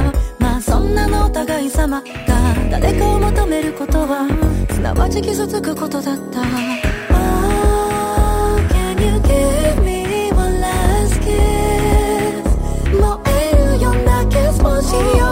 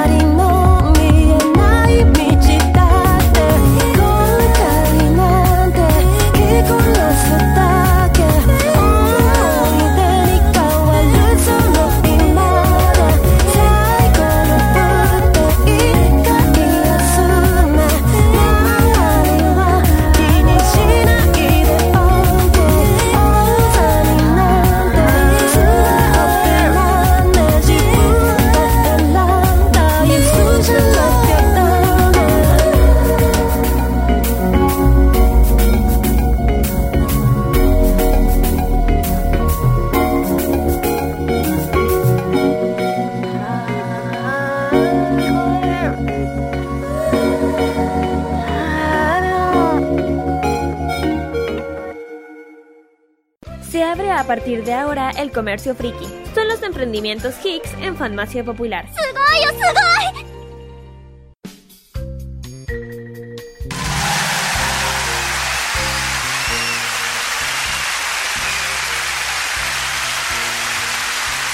bien chicos, ya me encuentro ya de Vamos con los emprendimientos que se Vamos con este con este que se llama Lincho Store. Es un eh, emprendimiento que se dedica a lo que tanto nos encanta, especialmente a mí. Que ya que, se- que trae productos del K-pop originales. O sea, ya saben. Bueno, tienen a pedido muchas cosas, especialmente pedidos de tipo de todos los de tipo de álbumes, sea de, de Hypen, ITZY, de Serafin, NCT, Shiny, Strike Kid, BTS, Blackpink, etc. Eh, tienen y también tienen eh, bueno acá también tienen peluches originales de los chicos de B- eh, BTS de, de B21, B21 eh, también los álbumes de los, por ejemplo, el comeback de las chicas que ya lo tienen en preventa, que eh, el pedido de It's a Born to Be, el álbum que nosotros subimos el comeback, eh, ojo, el plazo está hasta el 7 de enero. Oh, Uy, uy, uy. Después, después, después, después. Eh, y- sorry. Y bueno, ah, ya, concéntrate. Y también no solamente con Back D, también el ulti, eh, también ha pedido, ojo, esto es. El, de, el pedido de Bayon State de BTS el documental Book the Day We Meet. O sea, el tema de BTS. eh, hasta agotar esto es agotar. Eh, también tienen los compas, eh, los compas que nosotros hemos hablado últimamente. También eh, ya empezaron los, a pedir Section Ready 2024 de diferentes agrupaciones, como los chicos de Seventeen, que ya está a la venta hoy. También de los chicos de Hypen también. Ojo, este es los los section rate es una especie de información del producto que que, que, es lo que va a llevar este año, del próximo año, más o menos. Inicio de. Y bueno, también otros productos dedicados al K-pop, también tenemos otros, eh, también los que uno busca, los famosos photocards, llaveros, muchas cosas 100% originales del mundo del K-pop. Y yo estoy intentando aguantar, ¿no? Ya me voy a hacer mi autorregalo, espérate. bueno, también Orange Blue, el, el último chico de Hypen. Y también de unos llaveritos que están bonitos. Oye, con el Y también, más que nada, también el, el combate de mi niño bello precioso. El de Strike Kid. Y ya los tengo todos. ya, filo. Eh, y muchos más dedicados al mundo del K-pop y Ujú. a Carlos y y del tema donde está, porque estoy que me estoy aguantando. Se la vas a aguantar de más, ¿verdad? Es que los precios me están diciendo Cori. Aguanta nomás por los precios que pueden aparecer porque son muy, muy, No, bueno, ya, en fin. oh, está barato, por eso. Ya, en fin, instagram.com slash lincho store y mm, también eh, tiene un link que por si quieren ver los productos, su tienda enlace en Instagram, su álbum disponible que está actualizado a- y a pedido también a través de su Linktree. Hacen pedido y entrega inmediata, eh, vía Starker o Delivery. Eh, hacen entregas en Metro de Santiago, por si acaso si son del área metropolitana. Ah, hacen estados de pedidos y FAQ en el link. O sea, bueno, ustedes ya saben a lo que me refiero, pero están dispuestos a dar todos los, los álbumes, todo el mundo of K-pop para todos ustedes. Aprovechando Sí. ya la, lo que queda de Navidad, Sí, aprovechen de aprovechen, comprar lo que queda. a pe- a pedir. Ojo, que estos son compacts que ya eh, salen el otro año. Y lo otro que iba a mencionar, se me fue el tintero. Ah, sí, van a sacar el, la sesión 2023, 2024, perdón, de Les de. Ah, me va, de New Jeans. Así que, ojo, eso ya es algo primicia. Y, oh, y, ya, ya, continúa tu calor porque ya estoy como que de aguantar. Eh, mm, Ya, ok. Ya, ya, ya. Hoy vamos al siguiente emprendimiento. Eh, vamos a meternos con Freaky Gamer. Tranquilízate. Freaky Gamer Chile. Eh, la primera, eh, bueno, ese es una tienda dedicada especialmente a los videojuegos y a los Funkos y muchísimo más. Venden un montón de productos relacionados con el mundo de los videojuegos y los Funkos, si ya lo dije, pero aparte de esto, ofrecen un- otro producto, por ejemplo, los llamados Q-Posket. Los, las figuras Q-Posket que son muy cuidados en la ropa y todo eso, donde pueden encontrar a, los, a diseños de varios personajes, como por ejemplo Himiko Toga, y también otro como oh, Chaku, ambas de Hero mejor todavía. Mira, me yo de me ganó. También es- ah, siempre te la gana. Eh, también tienen Funko Pop de Agatha Harkness de WandaVision. Eh, tiene también al, o al de Use Agent de, de Falcon Winter Soldier. Ah, tienen todo de Marvel. Guardians of the Galaxy tienen a Star Lord también. O, también de Funko. Pero también ofrecen también de otros personajes de anime. Por ejemplo, tienen a un Go- al Goku en formato, ¿qué podemos decir? Formato eh, normal, así. Flying Nimbus, ah, muy voladora. Oh, bueno, ustedes se, se dan cuenta. Tanjiro y Rui de Demon Slayer también en formato Funko. Eh, Notorious B.I.G. Que es un eh, Notorious B.I.G. otro de los pop rocks que tienen dentro de acá. John Lennon también. Ah, tienen así figuras pop de artistas del, del pop y del rock. Como Liam Jagger de Oasis, Elvis Presley, Britney Spears, Sting de Police. eh, en fin, ¿Y qué más? Eh, videojuegos también tiene videojuegos, también tiene ah, muchísimos videojuegos para PlayStation 3, Call of Duty, Metal Gear Solid, God of War. Eh, también tienen uno que es de Orange Box, que eh, podemos decir que, bueno, ya está, ya está vendido, pero ya hay un montón de, de juegos disponibles para, para su deleite.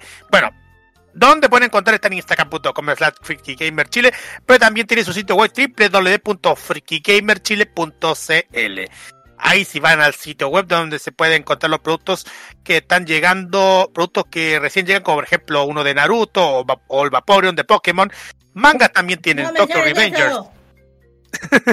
Blue Lock, Haikyuu y otros más productos que están a su disposición y ofertas navideñas también, porque igual hay un mensaje que dice que le están agradeciendo por preferir la tienda para los regalos navideños chiquillos y también tienen su cuenta de Facebook también por si quieren sacar las dudas. En su en su sitio web pueden comprar sus pedidos y todo eso. Debe ser buena tienda entonces para tener buena referencia. Sí, compra y venta de videojuegos y aceptan invitaciones a eventos eh, vía mensaje privado y hacen entregas en Maipú en el, en el metro Plaza. Ah, muy bien. Bueno, ahí Ujú. terminamos. Vamos con los eh, avisos clasificados de eventos. Porque, bueno, eh, no se para. en fin. Eh, vamos a empezar. Bueno, aquí tengo la de. La de, la de. se me fue. A ver, yo te lo digo. Ah, dale, dale, dale. Ya lo encontraste. Eh, tengo, bueno, aquí se viene por fin. Tenemos la Expo Hobby, por fin. La Expo Hobby Independencia, de 12 a 20 o, ah, de 12 a 20 horas. Entra totalmente liberada este sábado 30 de diciembre. Uh, para despedir el año, muy bien. Parque Mirador Viejo Independencia, entrada por Nueva de Mate. Y entra totalmente liberada. Esto, bueno, van a ver eh, competencia K-pop, competencia cosplay, eh, torneos de videojuegos, zona re- realidad virtual. Ok. Ilustración, invitación, variedad de concursos, tiendas, compositores, eh, expositores, patio de comida y mucho más. El nombre en la calle es Padre Faustino Gaciero 2315 Independencia. Al fin tenemos, sabe, esto sabe de la de la Expo Hobby. Ujú.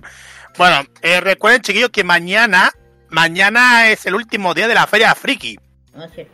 El último día para que vayan a comprar todo lo, lo que quedan de, de- para la Navidad, pasar un rato agradable con su familia, montar un montón de cosas friki para, para, su para sus amigos Mm. y un rato agradable en el Parque Gómez Rojas.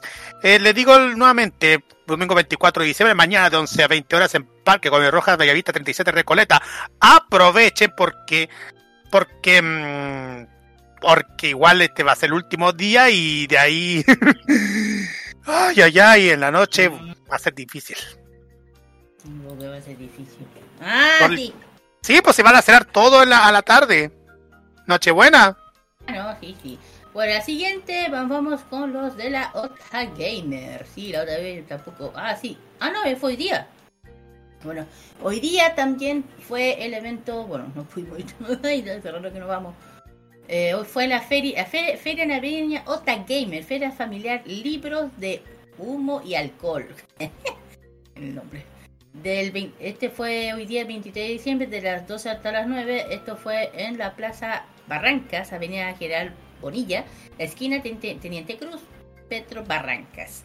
Hubo emprendedores, patio de comida, tienda de anime, videojuegos, cómics y mucho más.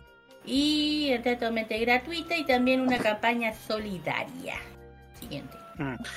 Esto es lo último que voy a decir porque ya tenemos que irnos a las al siguiente mm, al siguiente mm, Sección. sección, así es, gracias. Festifans, que, que se nos viene con muchísimas sorpresas. Eh, voy a decirle que se viene la Festifans por, por en muchas fechas. Em, porque hay reuniones VIP con René García, donde, donde, como ustedes saben, va a haber 30 cupos por ciudad, incluyendo almuerzo, firma y foto. Y le voy a contar detalles. Van a haber reuniones VIP en los siguientes días. 2 y 3 de febrero en La Serena, el lugar donde ya lo mencioné, allá en Pingüino Club. Miércoles 7 de febrero en Vallenar. 10 de febrero en Santiago. 11 de febrero en Viña del Mar. Miércoles 14 de febrero en Rancagua y 16 de febrero en Concepción. Esas son las reuniones VIP con René García que está organizando Festifans. Así que tienen la oportunidad para, mm, para solicitarlo vía interno y también el los sitios web que están disponibles en las redes sociales de Festifans. Con esto termino. Bueno, yo también cierro con una, eh, también es otra de la Auta Gamer, así es, pero ya el próximo año. Eh, aquí nos vamos en la zona, bueno, la zona fan web de la Auta Gamer, artes marciales, ok. Eh, banda, eh, banda en vivo, tributo Soda Stereo, uh, está bueno. Domingo 7 de enero, Esplanada Parque Mengual de 11 a 20, en los ediles 764 pasos de Metro Pudahuel. Van a ver zona gamer, arcade gra- eh, gratis. ¿eh? Cosplay, Anisinger, 200 tiendas, comida, bloque infantil, juego infantil, eh, juegos infantiles y, eh, y también son arcade, cosplayer, comunidad Meido. Ok. Y nuevamente una jornada de producción y perritos, totalmente gratuita, pasos del Metro Pudahuel. Eso. Con esto termino con los avisos clasificados. Dani, tu turno. ¡Ah! Resulta que tenemos evento también en el sur de Chile. Se vienen dos eventos gigantes, pero gigantes. Eh, ya para más adelante, de marzo del próximo año, para que vayan ahorrando platita. El primero es eh, Multiverse Fest, que se va a realizar el. Perdón, Super Retro Fest, que se va a realizar el 17 y 18 de febrero en la ciudad de Puerto Montt, en la arena Puerto Montt, que tiene invitados como Laura Torres, famosa por ser la voz de Goku, Gohan, Goten, de Dragon Ball, eh, eh, eh, eh, Luis Carreño, voz de Bob Esponja, y también va a haber un show acústico de la película de Coraline y la puerta secreta. Así que va a estar muy, muy, muy bueno el evento.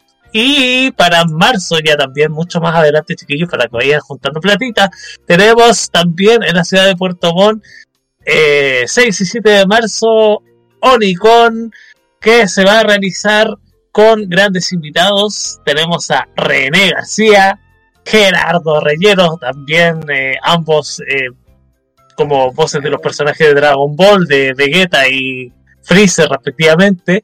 Grandes cosplayers como Family, Roque, esa es para ti. y shows en vivo de Alejo y Valentina. ¿Alguien se acuerda de Alejo y Valentina? Hoy sí. Yo no. Sí, vi todo ese personaje mm, en Flash y también por la Serie, tele. serie de MTV que se había producido en Argentina, chiquillos. Exacto. Sí, se viene buenísimo. Buenísimo. Y yo voy a estar ahí por, eh, por cierto. Cashin, cashin. Cachín, cachín. Eh, eso, chiquillos, por mi parte. Eso. Muchas gracias, Danito. Ya saben que los eventos no solamente tienen que ver también en presente y el show se está poniendo buenazo, parece. eh, algo teníamos un, un corresponsal en eso que es el domingo. Lo podemos nosotros. Eh, bueno, que terminamos con los entendimientos, vamos con las canciones. Aquí yo me pongo de pie para bailar. En fin. Vamos con los chicos de Tibes Aquí nos, eh, nos vamos con los chicos de Tibes Q, que nosotros nos adelantamos a su aniversario que están en emisión justamente el 26 de diciembre con uno de los temas que ha arrasado Billboard y, todo, eh, muchas cosas. Es el Mirodi, Mirodic en versión japonesa y también tenemos a las bellas y hermosas ITZY que hace poco hicieron su comeback con Dara Dara en versión japonesa. Vamos y volvemos con la reseña así tipo. Vamos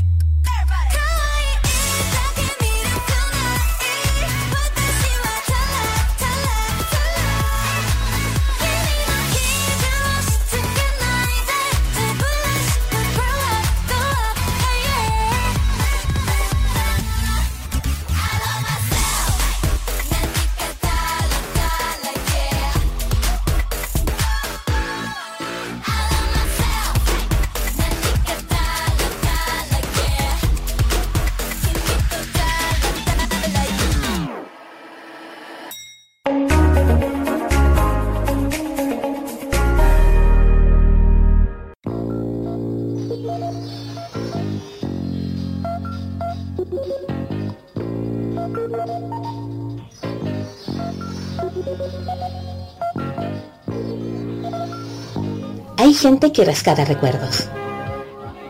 Hay gente que desea revivirlos. La comunidad de archivistas une a esta gente al menor costo posible. En eso estamos, fomentando la preservación, la transmisión de vivencias y todas las acciones posibles para rescatar recuerdos perdidos para usted y nuestra comunidad.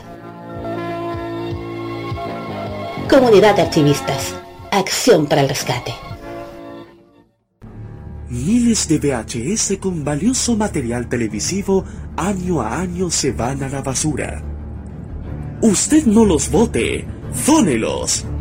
Camarchivos recibe tus cintas con archivos de televisión abierta y cable, estelares, concursos, películas, comerciales, shows musicales, eventos deportivos, de todo. ¿Estás interesado? Dónelos, véndelos o permútalos en camarchivos.gmail.com Camarchivos, porque lo bueno une.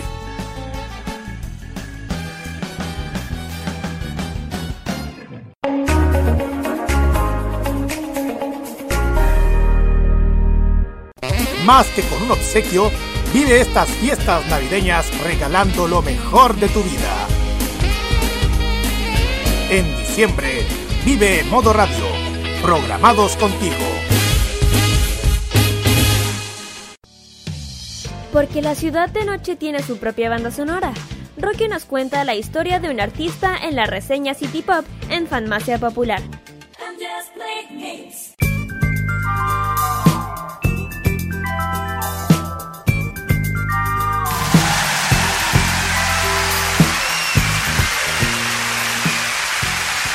Continuamos acá en Farmacia Popular por modo radio y llegamos a la sección en donde revisamos la carrera musical, pero de la, una artista japonesa del pasado. Es la reseña City Pop, que en esta ocasión nos va a llevar a los finales de la década del 70.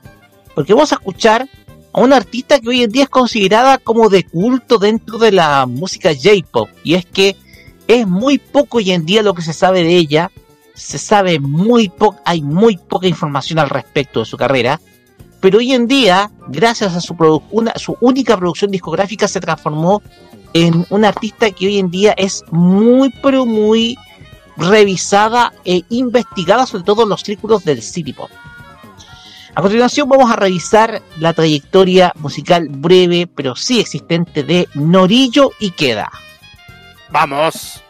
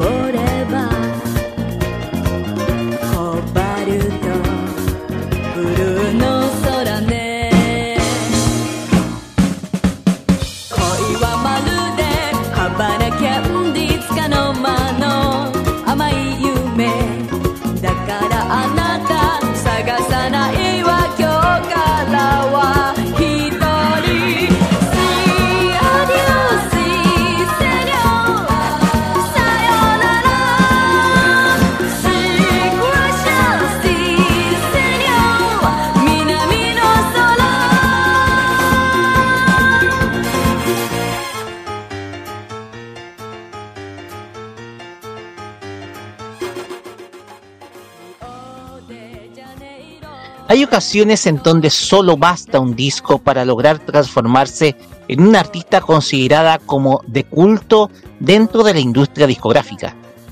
En esta oportunidad conoceremos una carrera muy particular en donde existe muy escasa información pero que dejó como legado un disco que hoy en día es muy citado dentro de los círculos de fans del City Pop y que cuya música es sencillamente inspiradora. Esta semana en la reseña City Pop de Famacia Popular nos sumergiremos dentro de la poca información hallada respecto a este artista, que dejó poca pero muy buena música, la cual es posible disfrutar sobre todo durante todo un día. Esta semana hablaremos de la carrera de Norillo Ikeda. Norillo Ikeda nació el 6 de mayo de 1958 en la ciudad de Tokio. Muy poco se sabe sobre su infancia o cómo creció. Sin embargo, existe información respecto a su formación o su inicio en el mundo de la música. Sin embargo, dentro de su escasa información, se puede resaltar eh, algunos aspectos respecto a los inicios de la misma.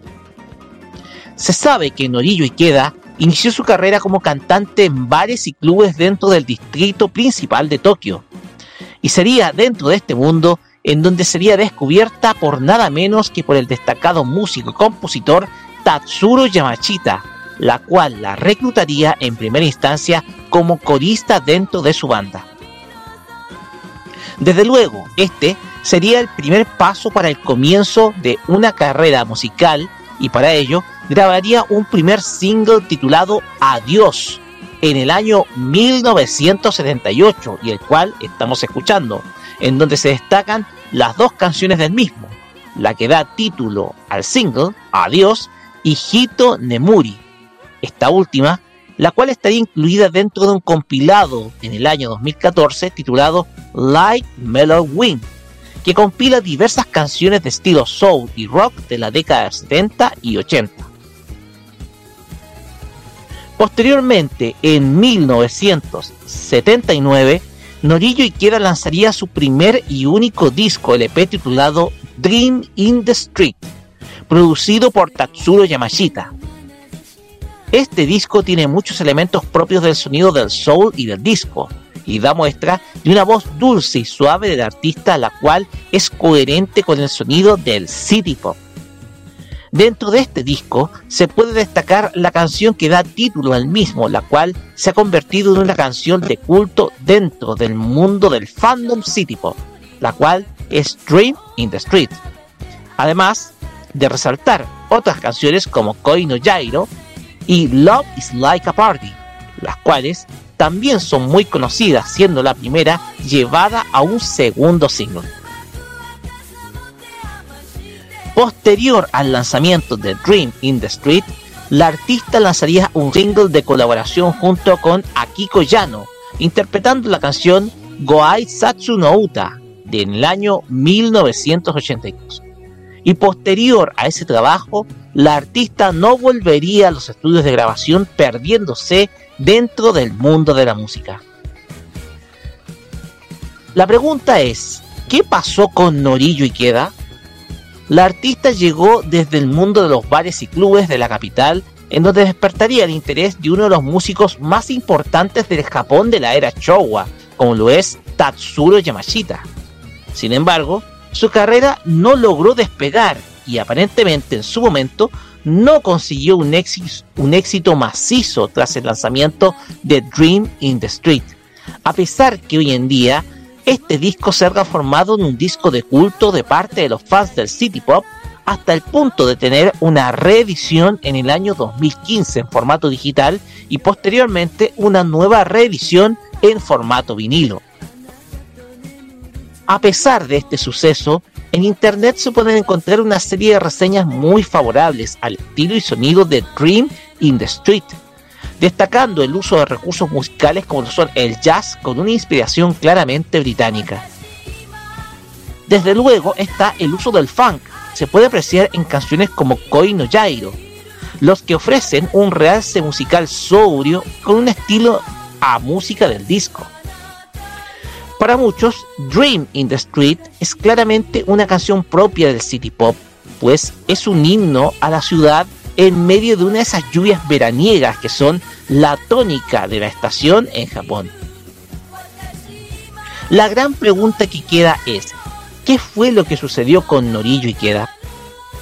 Lo más probable es que haya contraído matrimonio durante la década de los 80, marcando el cierre definitivo de su breve carrera musical y viviendo de las regalías que ofrecen sus interpretaciones musicales.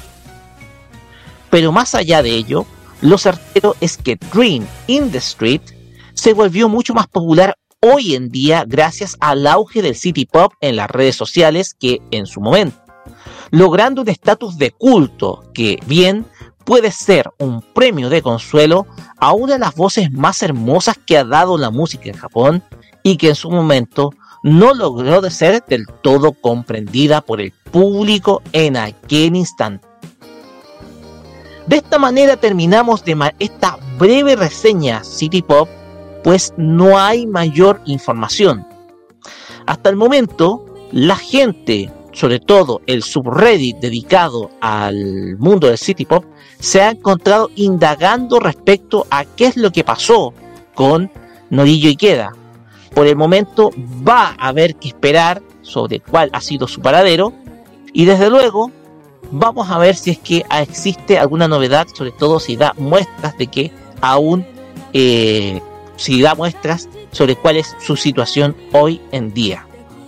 Muchachos, vamos a los comentarios respecto a Norillo y Queda, comenzando por Kira. Sí, ahí estaba escuchando. Oye, al principio cuando lo escuché dije, oh. Yo dije, estoy escuchando algo latino.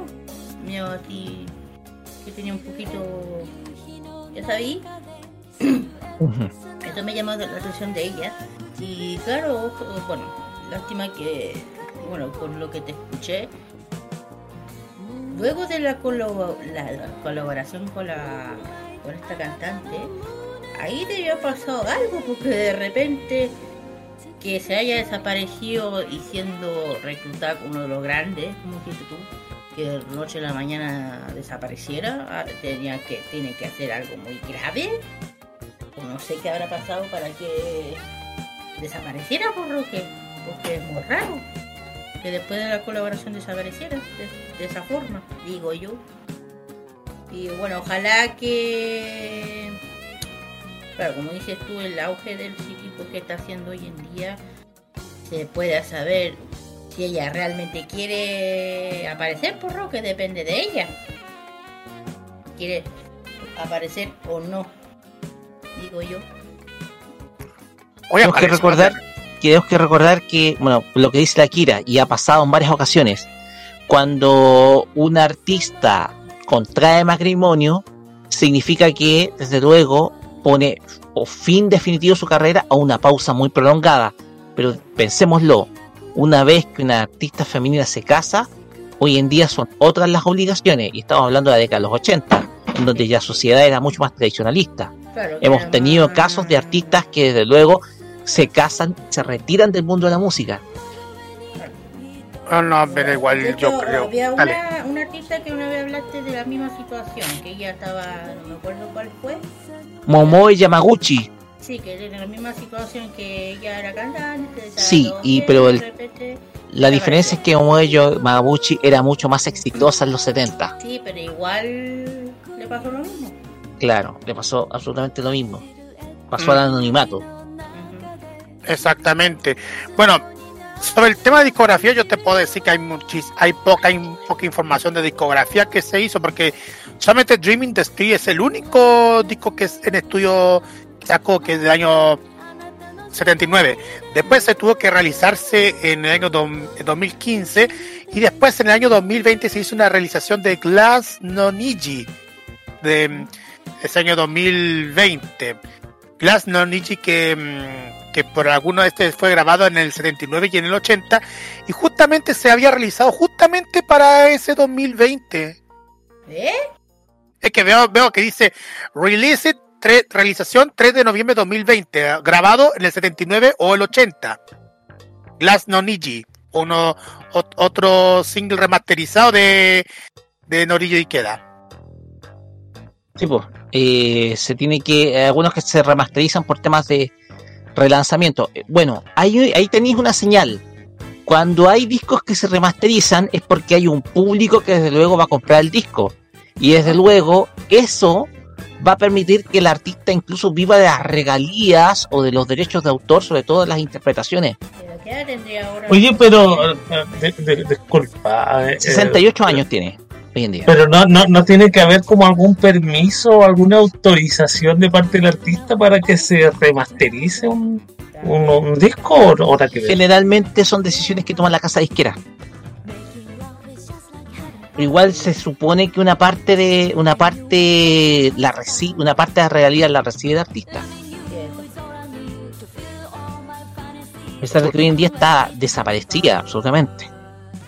Chuta. Darito, comentario. que no sé, no tengo mucho que decir porque eh, no es mucha la, la carrera que haya que analizar del artista, pero sí me llamó la atención. eh, cuando estaba escuchando la canción me recordó mucho al opening de Evangelion.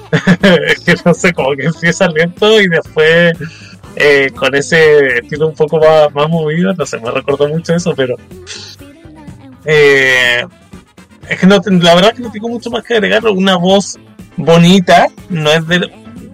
No digo que sea mala, pero no es de las mejores que he escuchado, pero sí es una voz muy, muy, muy bonita.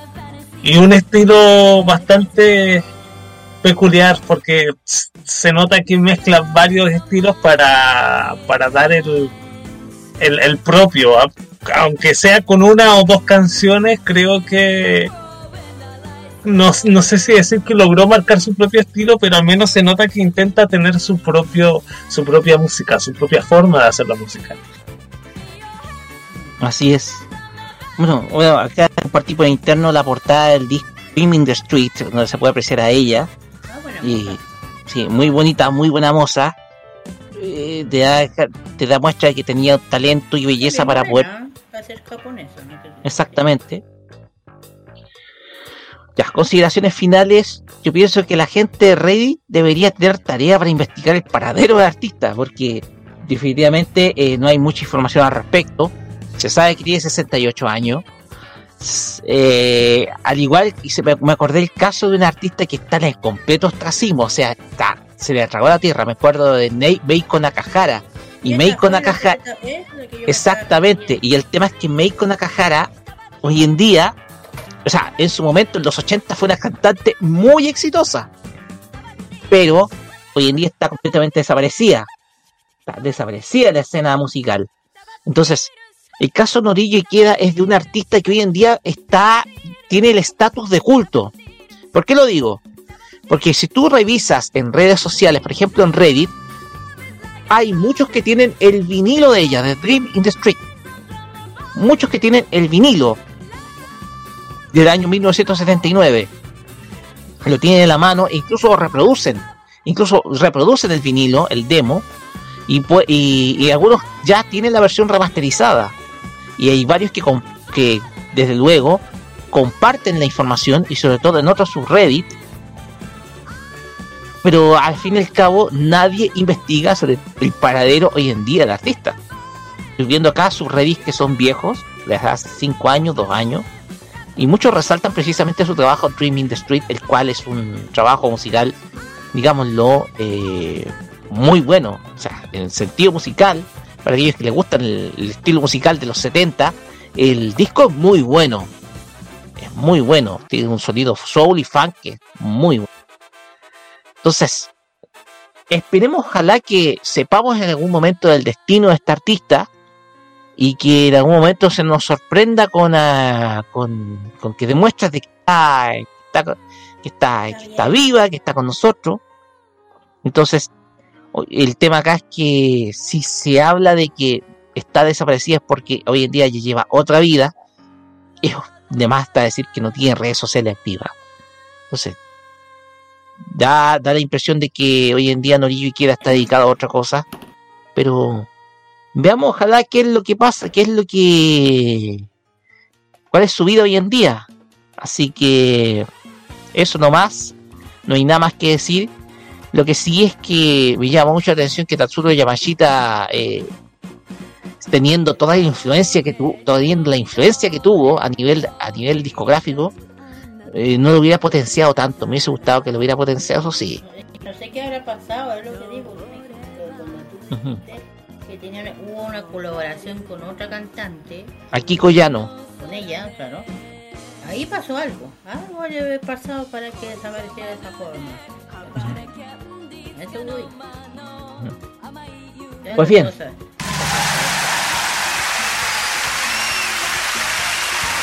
Con esto finalizamos nuestra reseña City Pop acá en Farmacia Popular, eh, recordando a Norillo y Queda y nos vamos con dos canciones de esta artista. Vamos a comenzar con este tema del año 1978 que es Ito Nemuri, que está en su primer disco llamado Adiós. Y posteriormente vamos a escuchar quizás el tema más conocido de todo su repertorio, Dream in the Street del año 1979. Vamos y volvemos con el enlace al Top Chart cargo de Carlos Pinto.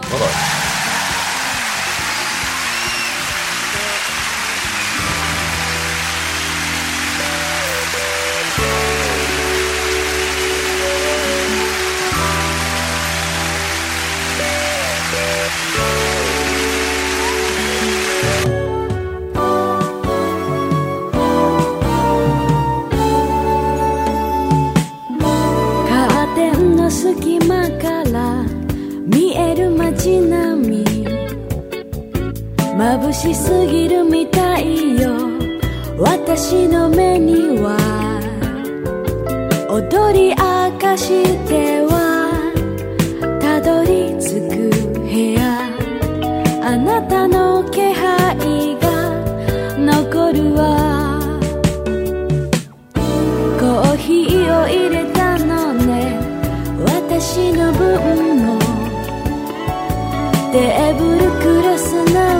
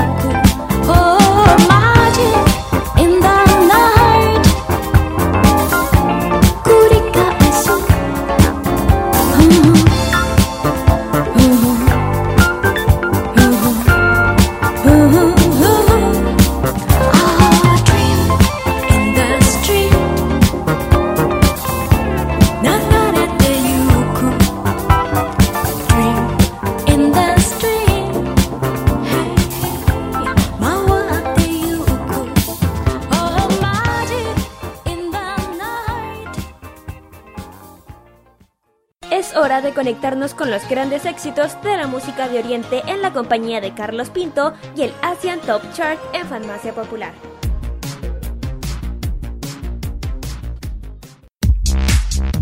Llegó el momento para conocer los éxitos que han sonado esta semana en Filipinas en este Asian Top Chart.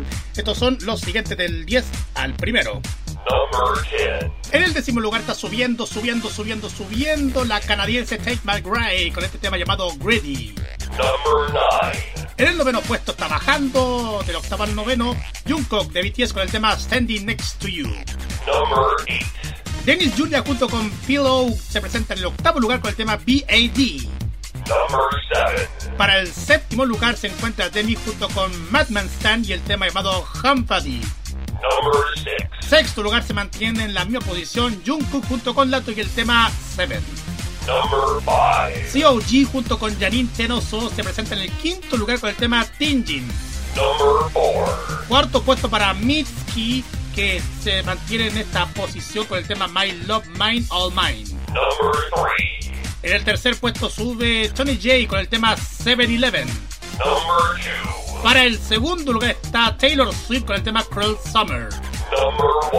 Y para el primer lugar tenemos a Juan Carlos que presenta con el tema R que subió la semana pasada en el segundo al primer lugar de esta semana. Vamos a escucharlo y posteriormente vamos a escuchar a Junko con el tema Standing Next to You que está en el noveno lugar de esta semana. Vamos y volvemos para la parte final de nuestro programa.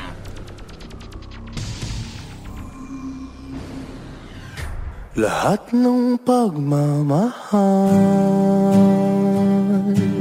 at oras na aking binigay. Parang di pansin Ang sama ko sa iyong paningin. Mm-hmm. Oh, di ba Nakakapulot ang tayo'y lumipad At ako'y iniwan mo Oh, di ba? Pinagmukha mo kong tanga Tayo'y lumilipad At ako'y iniwan mo Di mo agad sinabi Na may duda na sa'yo ang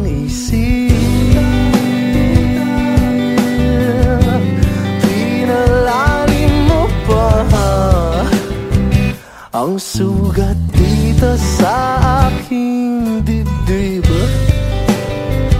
Oh, sin mm, Di ba Nakakabit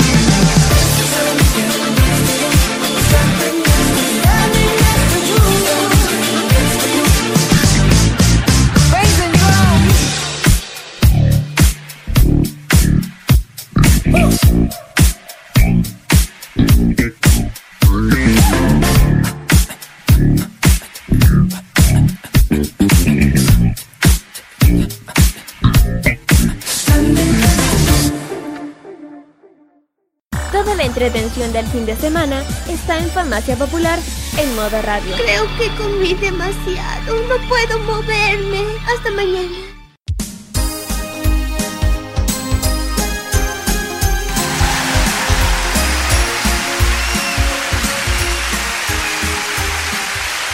Y de esta forma y con esta música de fondo que es un clásico precisamente de las épocas navideñas, sobre todo en un capítulo de Farmacia Popular, desde hace muchos años, este tema del, del Goddess Family Club de Oh My Goddess, sobre todo los juegos de los 90, que termina precisamente con un eh, capítulo navideño.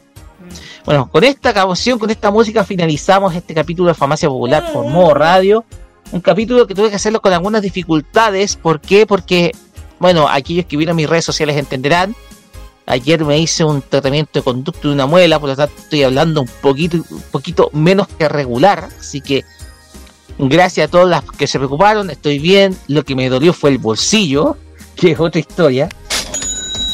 Entonces, esa fue la única preocupación. Pero de todas maneras, gracias por los saludos. Y como ustedes sabrán, ya se nos viene el tiempo, el día 24, la Nochebuena y la víspera navideña. Así que vamos con nuestros saludos. Vamos a los saludos y iniciamos. Y antes de irnos, saludemos a, a Roberto Camaño que está con nosotros. ¿Por qué viene si no hay weekend? Bueno, para mantener la costumbre nomás, pues. Para mantener el hábito nomás. Para mantener el ánimo, para el hábito, sí. Pues no, es que, no es que mañana es Nochebuena y el lunes es Navidad, porque no lo sabían. Sí, no me, vi, no me vi por enterado. Así que, así que un abrazo para todos nuestros amigos de Información Popular que vamos a- que están para que pasen unas muy felices fiestas. Así es. ¡Feliz Navidad! ¡Feliz Navidad! Así es. Bueno, vamos con nuestros saludos. Kira, comenzamos con usted. Nicolás siempre a los que apoyan,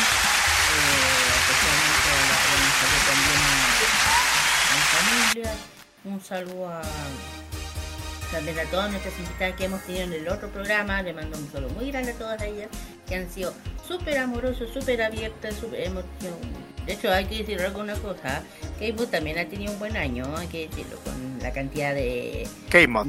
De K-Mod, perdón, con todas las invitadas que hemos tenido, así que gracias.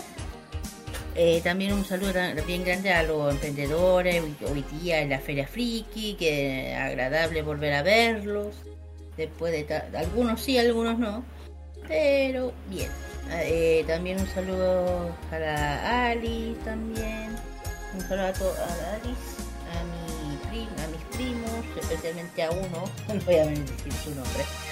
Eh, bueno, mañana lo veré. Y un saludo este, bueno, al- Caudito PC, que a todos que nos escuchan, nos apoyan siempre, el, emprendedor, el emprendimiento y las agencias, agradecemos eternamente, eh, siempre considerando.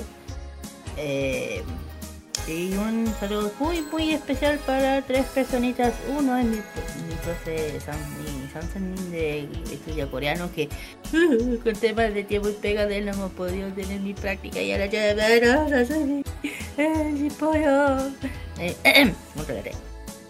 Y bueno, también un saludo grande a mi nuevo amigo, el señor Zen, que es de, de- tiene una, bueno, él es de Conce, pero viene para acá, tiene su emprendimiento de Soju Chile, le hago producción. eh, a mi, ¿Qué? a mi, lo que acabas de decir, de mencionar, es mi, es coreano, pero vive en Chile, es de Conce, pero viene para acá. Se llama Soju Chile. Él es un gran distribu- distribuidor de soju en Chile. Le mando un saludo muy Me grande. interesa. ¿Para qué dije? ¿Para qué lo Bueno, sí. No, sí, le mando un saludo muy grande. Él es una, una maravillosa persona. Con él he podido practicar mi coreano. Así que alcanzad, mira, te lo agradezco de corazón. Y también un saludo a mi gran, a la mía Yukika, que anda de viaje, ella es japonesa. Le mando un saludo muy grande a ella que anda viajando y en febrero la veré. Que, que se cuide mucho, por favor, que ahora de estar en Japón.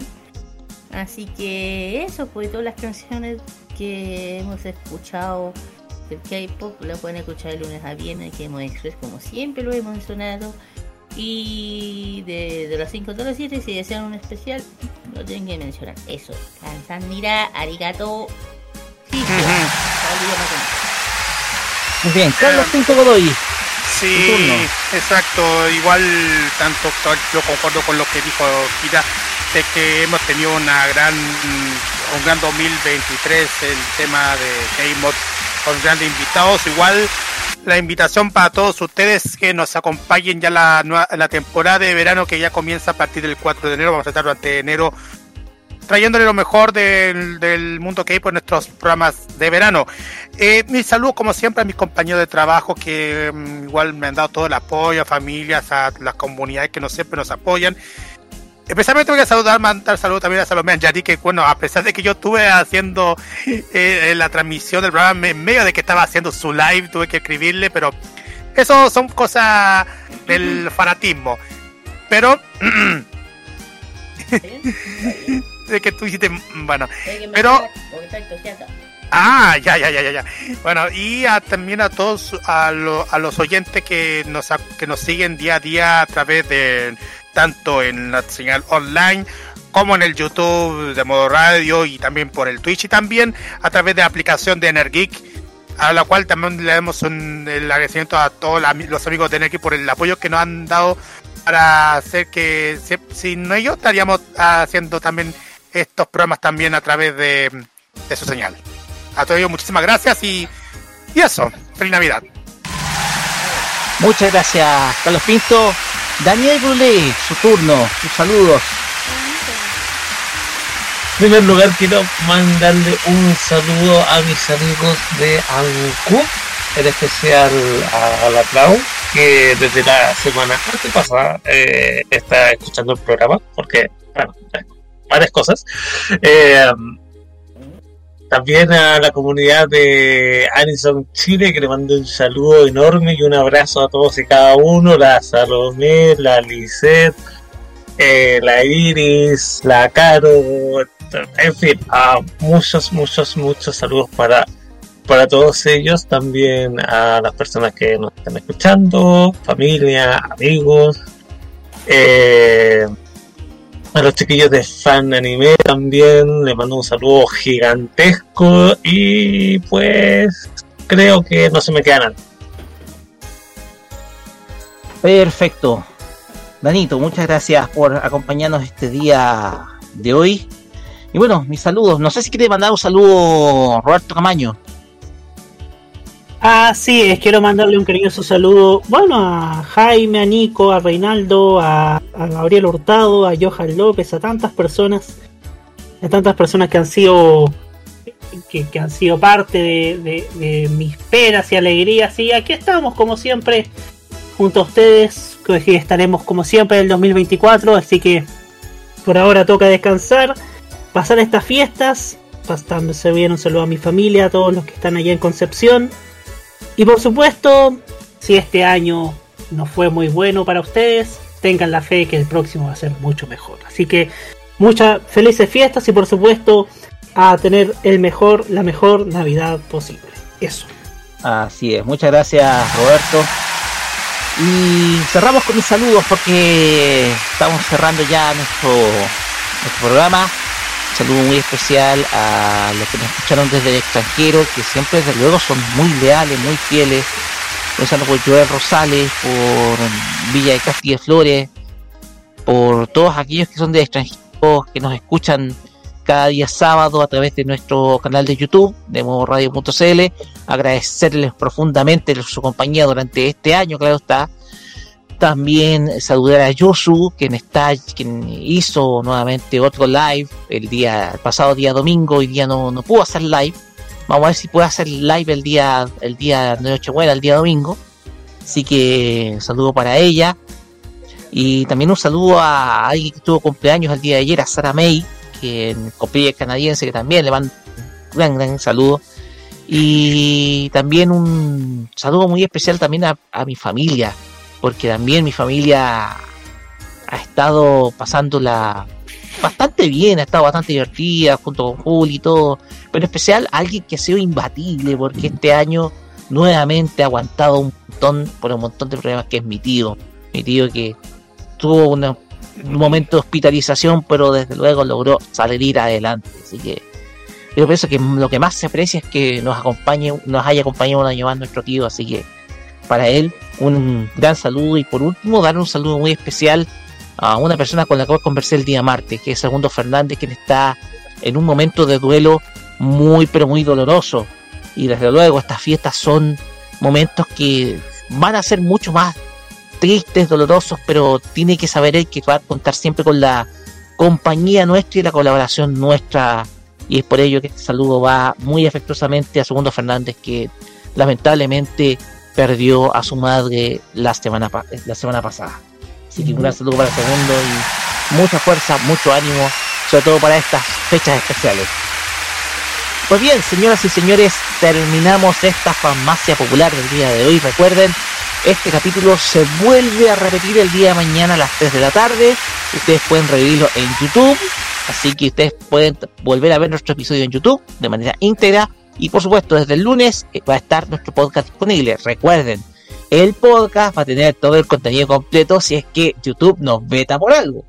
No lo voy a decir. Sí, Así que y el- y cuéntenos. Y el próximo sábado este episodio por Energic. Exactamente. Este episodio va a estar por Energy el próximo sábado.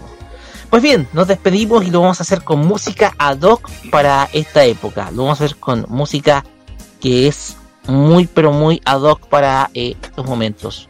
Vamos a escuchar, hablando de Tatsuro Yamashita, referente a Norillo Ikeda, que fuera su producto musical, en la década de los 80 grabó este tema muy hermoso que es Christmas Eve. Es uno de los temas más vendidos dentro de su carrera y desde luego él consiguió colocar una canción navideña en los charts de Oricon durante la década de los 80.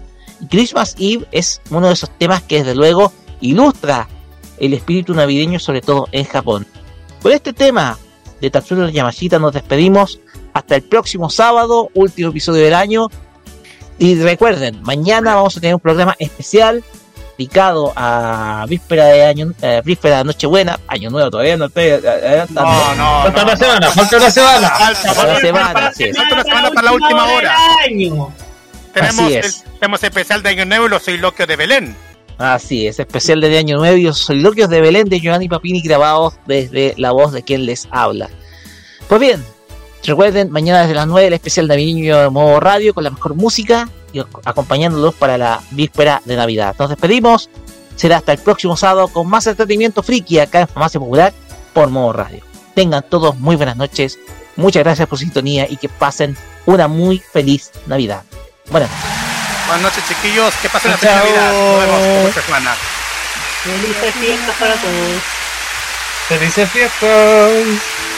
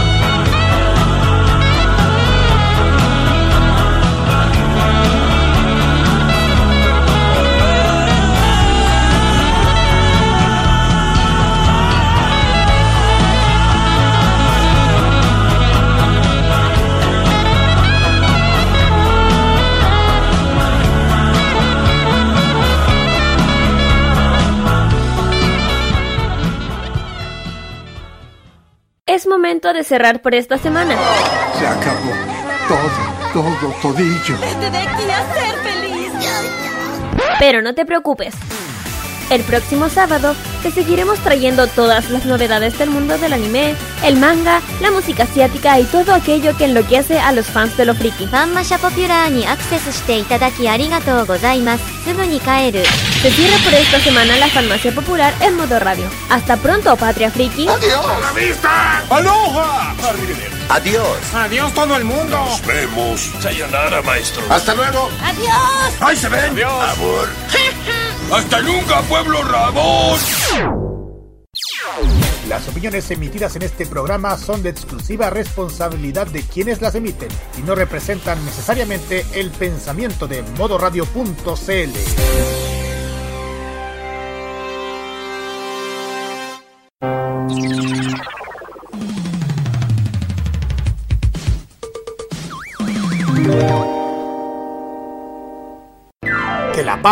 salud sea el mejor regalo para ti y toda tu familia.